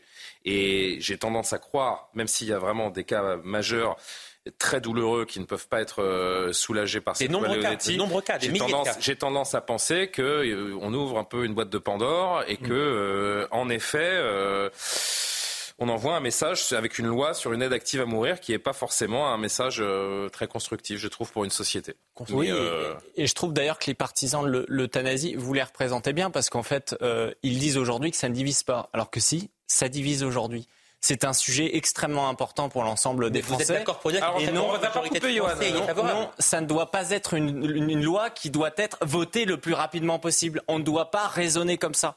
Vous savez, au début, lorsqu'il y avait ce débat, c'est nécessaire d'avoir ce type de débat. Et même des gens qui sont contre l'euthanasie peuvent souhaiter ce débat parce que c'est vital pour la démocratie. C'est vital aussi de prendre en compte effectivement ces personnes qui souffrent et qui aimeraient mourir et pratiquer l'euthanasie. Mais au tout début, on a dit qu'on allait associer différentes personnalités, notamment par exemple la conférence des évêques de France. Et je vois par exemple que ce soir, dans, le Figaro, le vice-président de la conférence des évêques de France déclare qu'il n'a pas du tout été associé à la réflexion, que, les personnes, que les personnes qui ont lancé des débats au, premier débat, au premier débat du fameux grand débat sur l'euthanasie, ils donnaient déjà leur position. Moi, je veux dire, la problématique sur l'euthanasie, c'est quoi C'est que demain, lorsque tout le monde pourra pratiquer l'euthanasie, eh bien, on va se retrouver dans une sorte de chantage où, en fait, d'un côté, on va voir ceux qui vont être. Je crois que les troubles psychologiques ou psychiatriques sont écartés, hein, d'ores et déjà, de cette question. Oui, mais on va se retrouver dans une sorte de chantage. Hein, je vais vous dire, dans 50 ans, on va se retrouver dans une culpabilisation de se dire, moi, je ne pratique pas de l'euthanasie alors que je coûte cher à la société. Non, mais à ma question, tandis que mon voisin, il la pratique. Au nom de et ça, quoi la conférence des évêques de France serait associée dans un pays laïque à la construction d'un texte de loi? Mais au nom de quoi? au nom de ce qu'a proposé le gouvernement, justement, au moment où il a ouvert ce débat. Moi, ce que je suis en train de vous dire,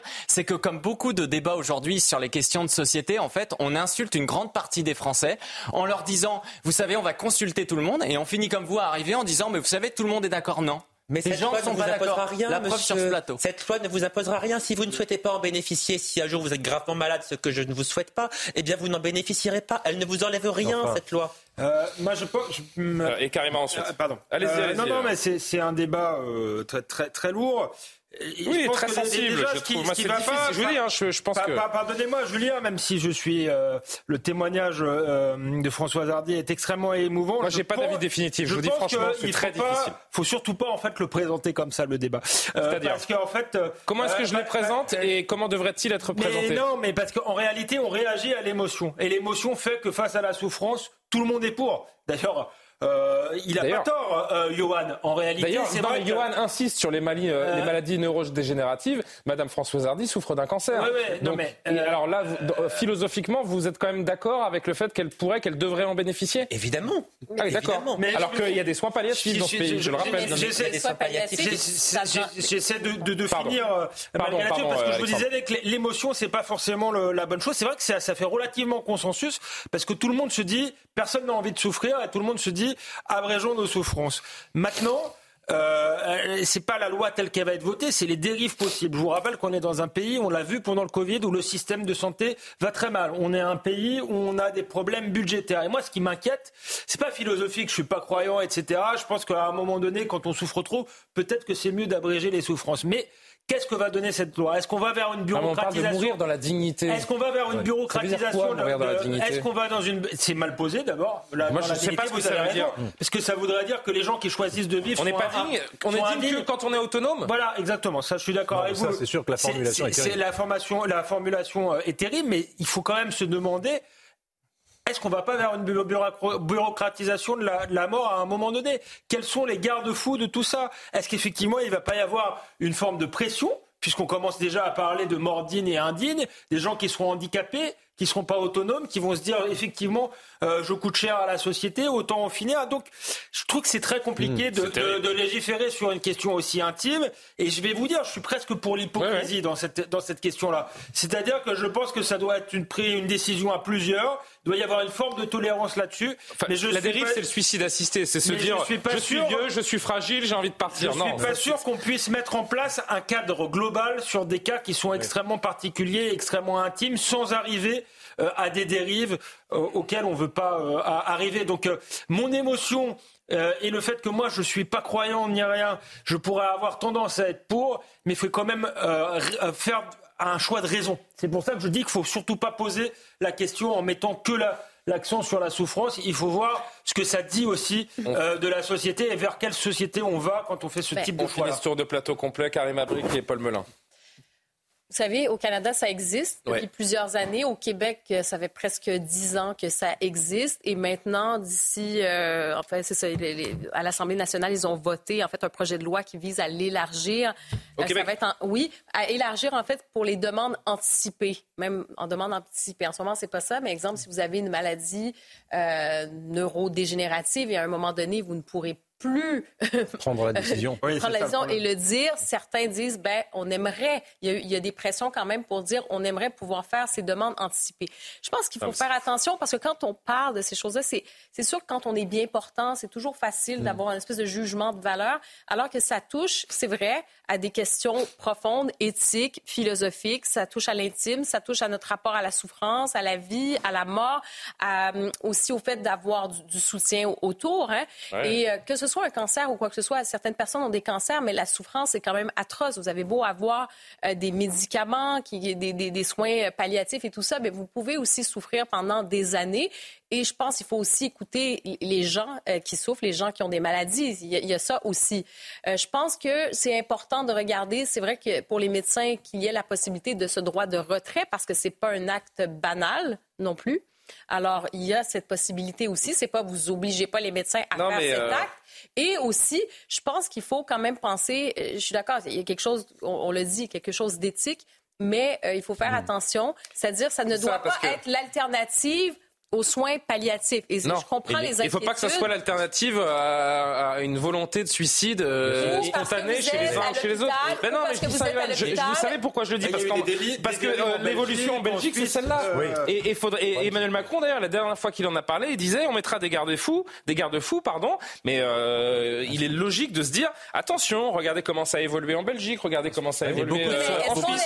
Je me souviens plus il y a quelques mois ou très peu de temps, il y avait une jeune fille qui qui, était, en pleine forme, qui était dépressive. il dit voilà, moi je vais en finir et je vais me suicider euh, médicalement. Non, non, à un moment donné, c'est balisé aussi. Et est-ce qu'on fait confiance au libre arbitre? Moi, je fais confiance au libre arbitre, mais bah, l'autre. Le libre arbitre, c'est le suicide. Mais si je peux me permettre de terminer ma phrase, ça va aller beaucoup mieux. C'est-à-dire qu'il y a cette question personnelle aussi, mais je suis euh, pour le, fait que, par exemple, si vous avez besoin de soins palliatifs et c'est votre choix, évidemment, ça doit, comme je dis, ça ne doit pas être une alternative à ça.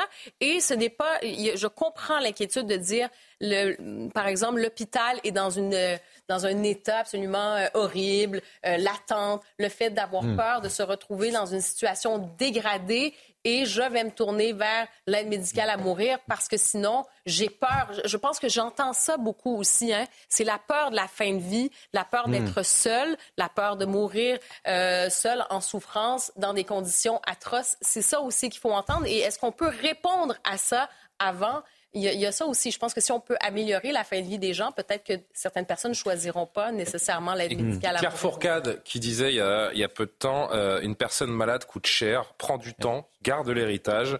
Il y aura par exemple beaucoup de centenaires avec euh, le vieillissement de la population. Ils coûtent extrêmement cher et eux se poseront la question du fardeau qu'ils sont. Euh, leur entourage pourra également le faire, voire la société qui peine à financer son système. Vous êtes vieux, vous êtes inutile à la société, ce serait bien d'aller à l'hôpital, de prendre un petit cachet pour, euh, pour partir plus vite. Ça, c'est extrêmement mais Oui, mais c'est ça les dérives. Non, mais, cette profession... mais vous, vous voyez le prisme que, par la maladie de Charcot et des gens qui sont en détresse absolue. Non, mais je l'entends. On parle sérieusement. C'est la réalité. Est-ce que ce projet de loi prévoit... pardon, Ben Paul n'a pas dit un mot. Je suis désolé, Johan. C'est dramatique quand même de dire des choses comme ça. J'ai du mal, Johan. Je fais le relais de, de, de Claire Oui, c'est dramatique ce qu'elle dit, parce que il y a certains arguments, Paul certains arguments qu'a développé Johan auxquels je souscris, mais je trouve que c'est extrêmement difficile d'être binaire sur ce débat. Et, moi, s'il y a bien un débat sur lequel j'ai du mal à être binaire, c'est bien celui-ci. Et je vais même vous dire, c'est un débat sur lequel je suis tiraillé. Tiraillé entre ce que Rousseau appelait un peu l'élan du cœur, entre, entre finalement bien l'émotion et, effectivement le le témoignage de François Hardy est très éloquent. Moi, c'est une artiste que je trouve immense, que j'aime beaucoup, et, on peut être qu'en tristesse et en compassion avec tout ce qu'elle peut dire là, et, que comprendre la situation dans laquelle elle se trouve. J'avais lu il y a quelques mois, années aussi, le témoignage d'une femme qui s'appelait Anne Berthe, qui était partie en Suisse pour aussi recourir à l'euthanasie. C'est extrêmement complexe. Et entre cet élan du cœur, il y a effectivement une analyse qui qu'on essaie de, de, mener la plus euh, raisonnable possible, si tant est qu'on puisse le faire sur un sujet aussi complexe, qui est une analyse philosophique, anthropologique sur ce que l'on veut de l'avenir de nos sociétés occidentales et sur la temporalité de ce débat sur la fin de vie. Pourquoi nous posons-nous la question sur la fin de vie, sur l'euthanasie, parce qu'il faut quand même dire les choses clairement, aujourd'hui, en 2023, euh, au moment où, euh, si vous voulez, l'effacement de la spiritualité, l'effacement du religieux inonde l'Occident, où notre rapport à la mort a profondément muté, on l'a vu avec le Covid, où l'on pense pouvoir régenter, si vous voulez, de notre naissance jusqu'à notre mort via des instruments technologiques, ce qui me paraît être une illusion et, et si vous voulez, une espèce de confrontation narcissique de l'homme contemporain à la nature. Et une fois qu'on arrive à ce débat philosophique-là, il conclut à nous dire que tout cela n'est pas si simple et qu'effectivement, le seul raisonnement qui consisterait à dire tout le monde est d'accord, c'est pas grand-chose de plus, faisons comme les Belges et les Suisses, me paraît euh, très imprudent. Un tout dernier mot, vraiment, parce que vous me l'avez demandé gentiment, euh, Eric Tegner. Moi, je dirais simplement que je, je, serais pour l'euthanasie si j'avais confiance dans nos responsables politiques. Et si j'avais confiance dans le fait qu'ils n'utiliseront pas ça pour un argument progressiste où à chaque fois, ils nous vendent au début, non, il n'y aura pas la PMA, puis non, il n'y aura pas la GPA. Ben, la CEDH vient de le, la, pardon, l'Union Européenne vient de le légaliser. L'argument m'a su. Merci, euh, Eric Tegner. C'est difficile. Bah non, parce que c'est la fin de l'émission, mais vous répondrez en plus. De toute façon, si cette loi, si cette loi arrive au Parlement, si cette loi arrive au Parlement, on aura l'occasion d'en discuter. On aurait pu on aurait pu évoquer aussi le timing euh, pour euh, pour ce sujet. Euh, non, non, c'est vrai, mais bon. Bon, difficile de rendre l'antenne dans ces conditions, mais je vais tout de même essayer de vous souhaiter de passer un, bon week-end. Je vais remercier Martin Mazur, Céline Génaud, Julien Duroux qui ont préparé cette émission. Merci surtout aux téléspectateurs qui sont toujours plus nombreux. CNews est, est célébré hein, ces derniers temps. Première chaîne info tous les jours et, on vous en remercie grandement. L'édition de la nuit, c'est avec Simon Guillain dans, dans un instant. Je vous souhaite donc un bon week-end en compagnie d'Olivier de Kerenfleck pour Soir Info. À lundi.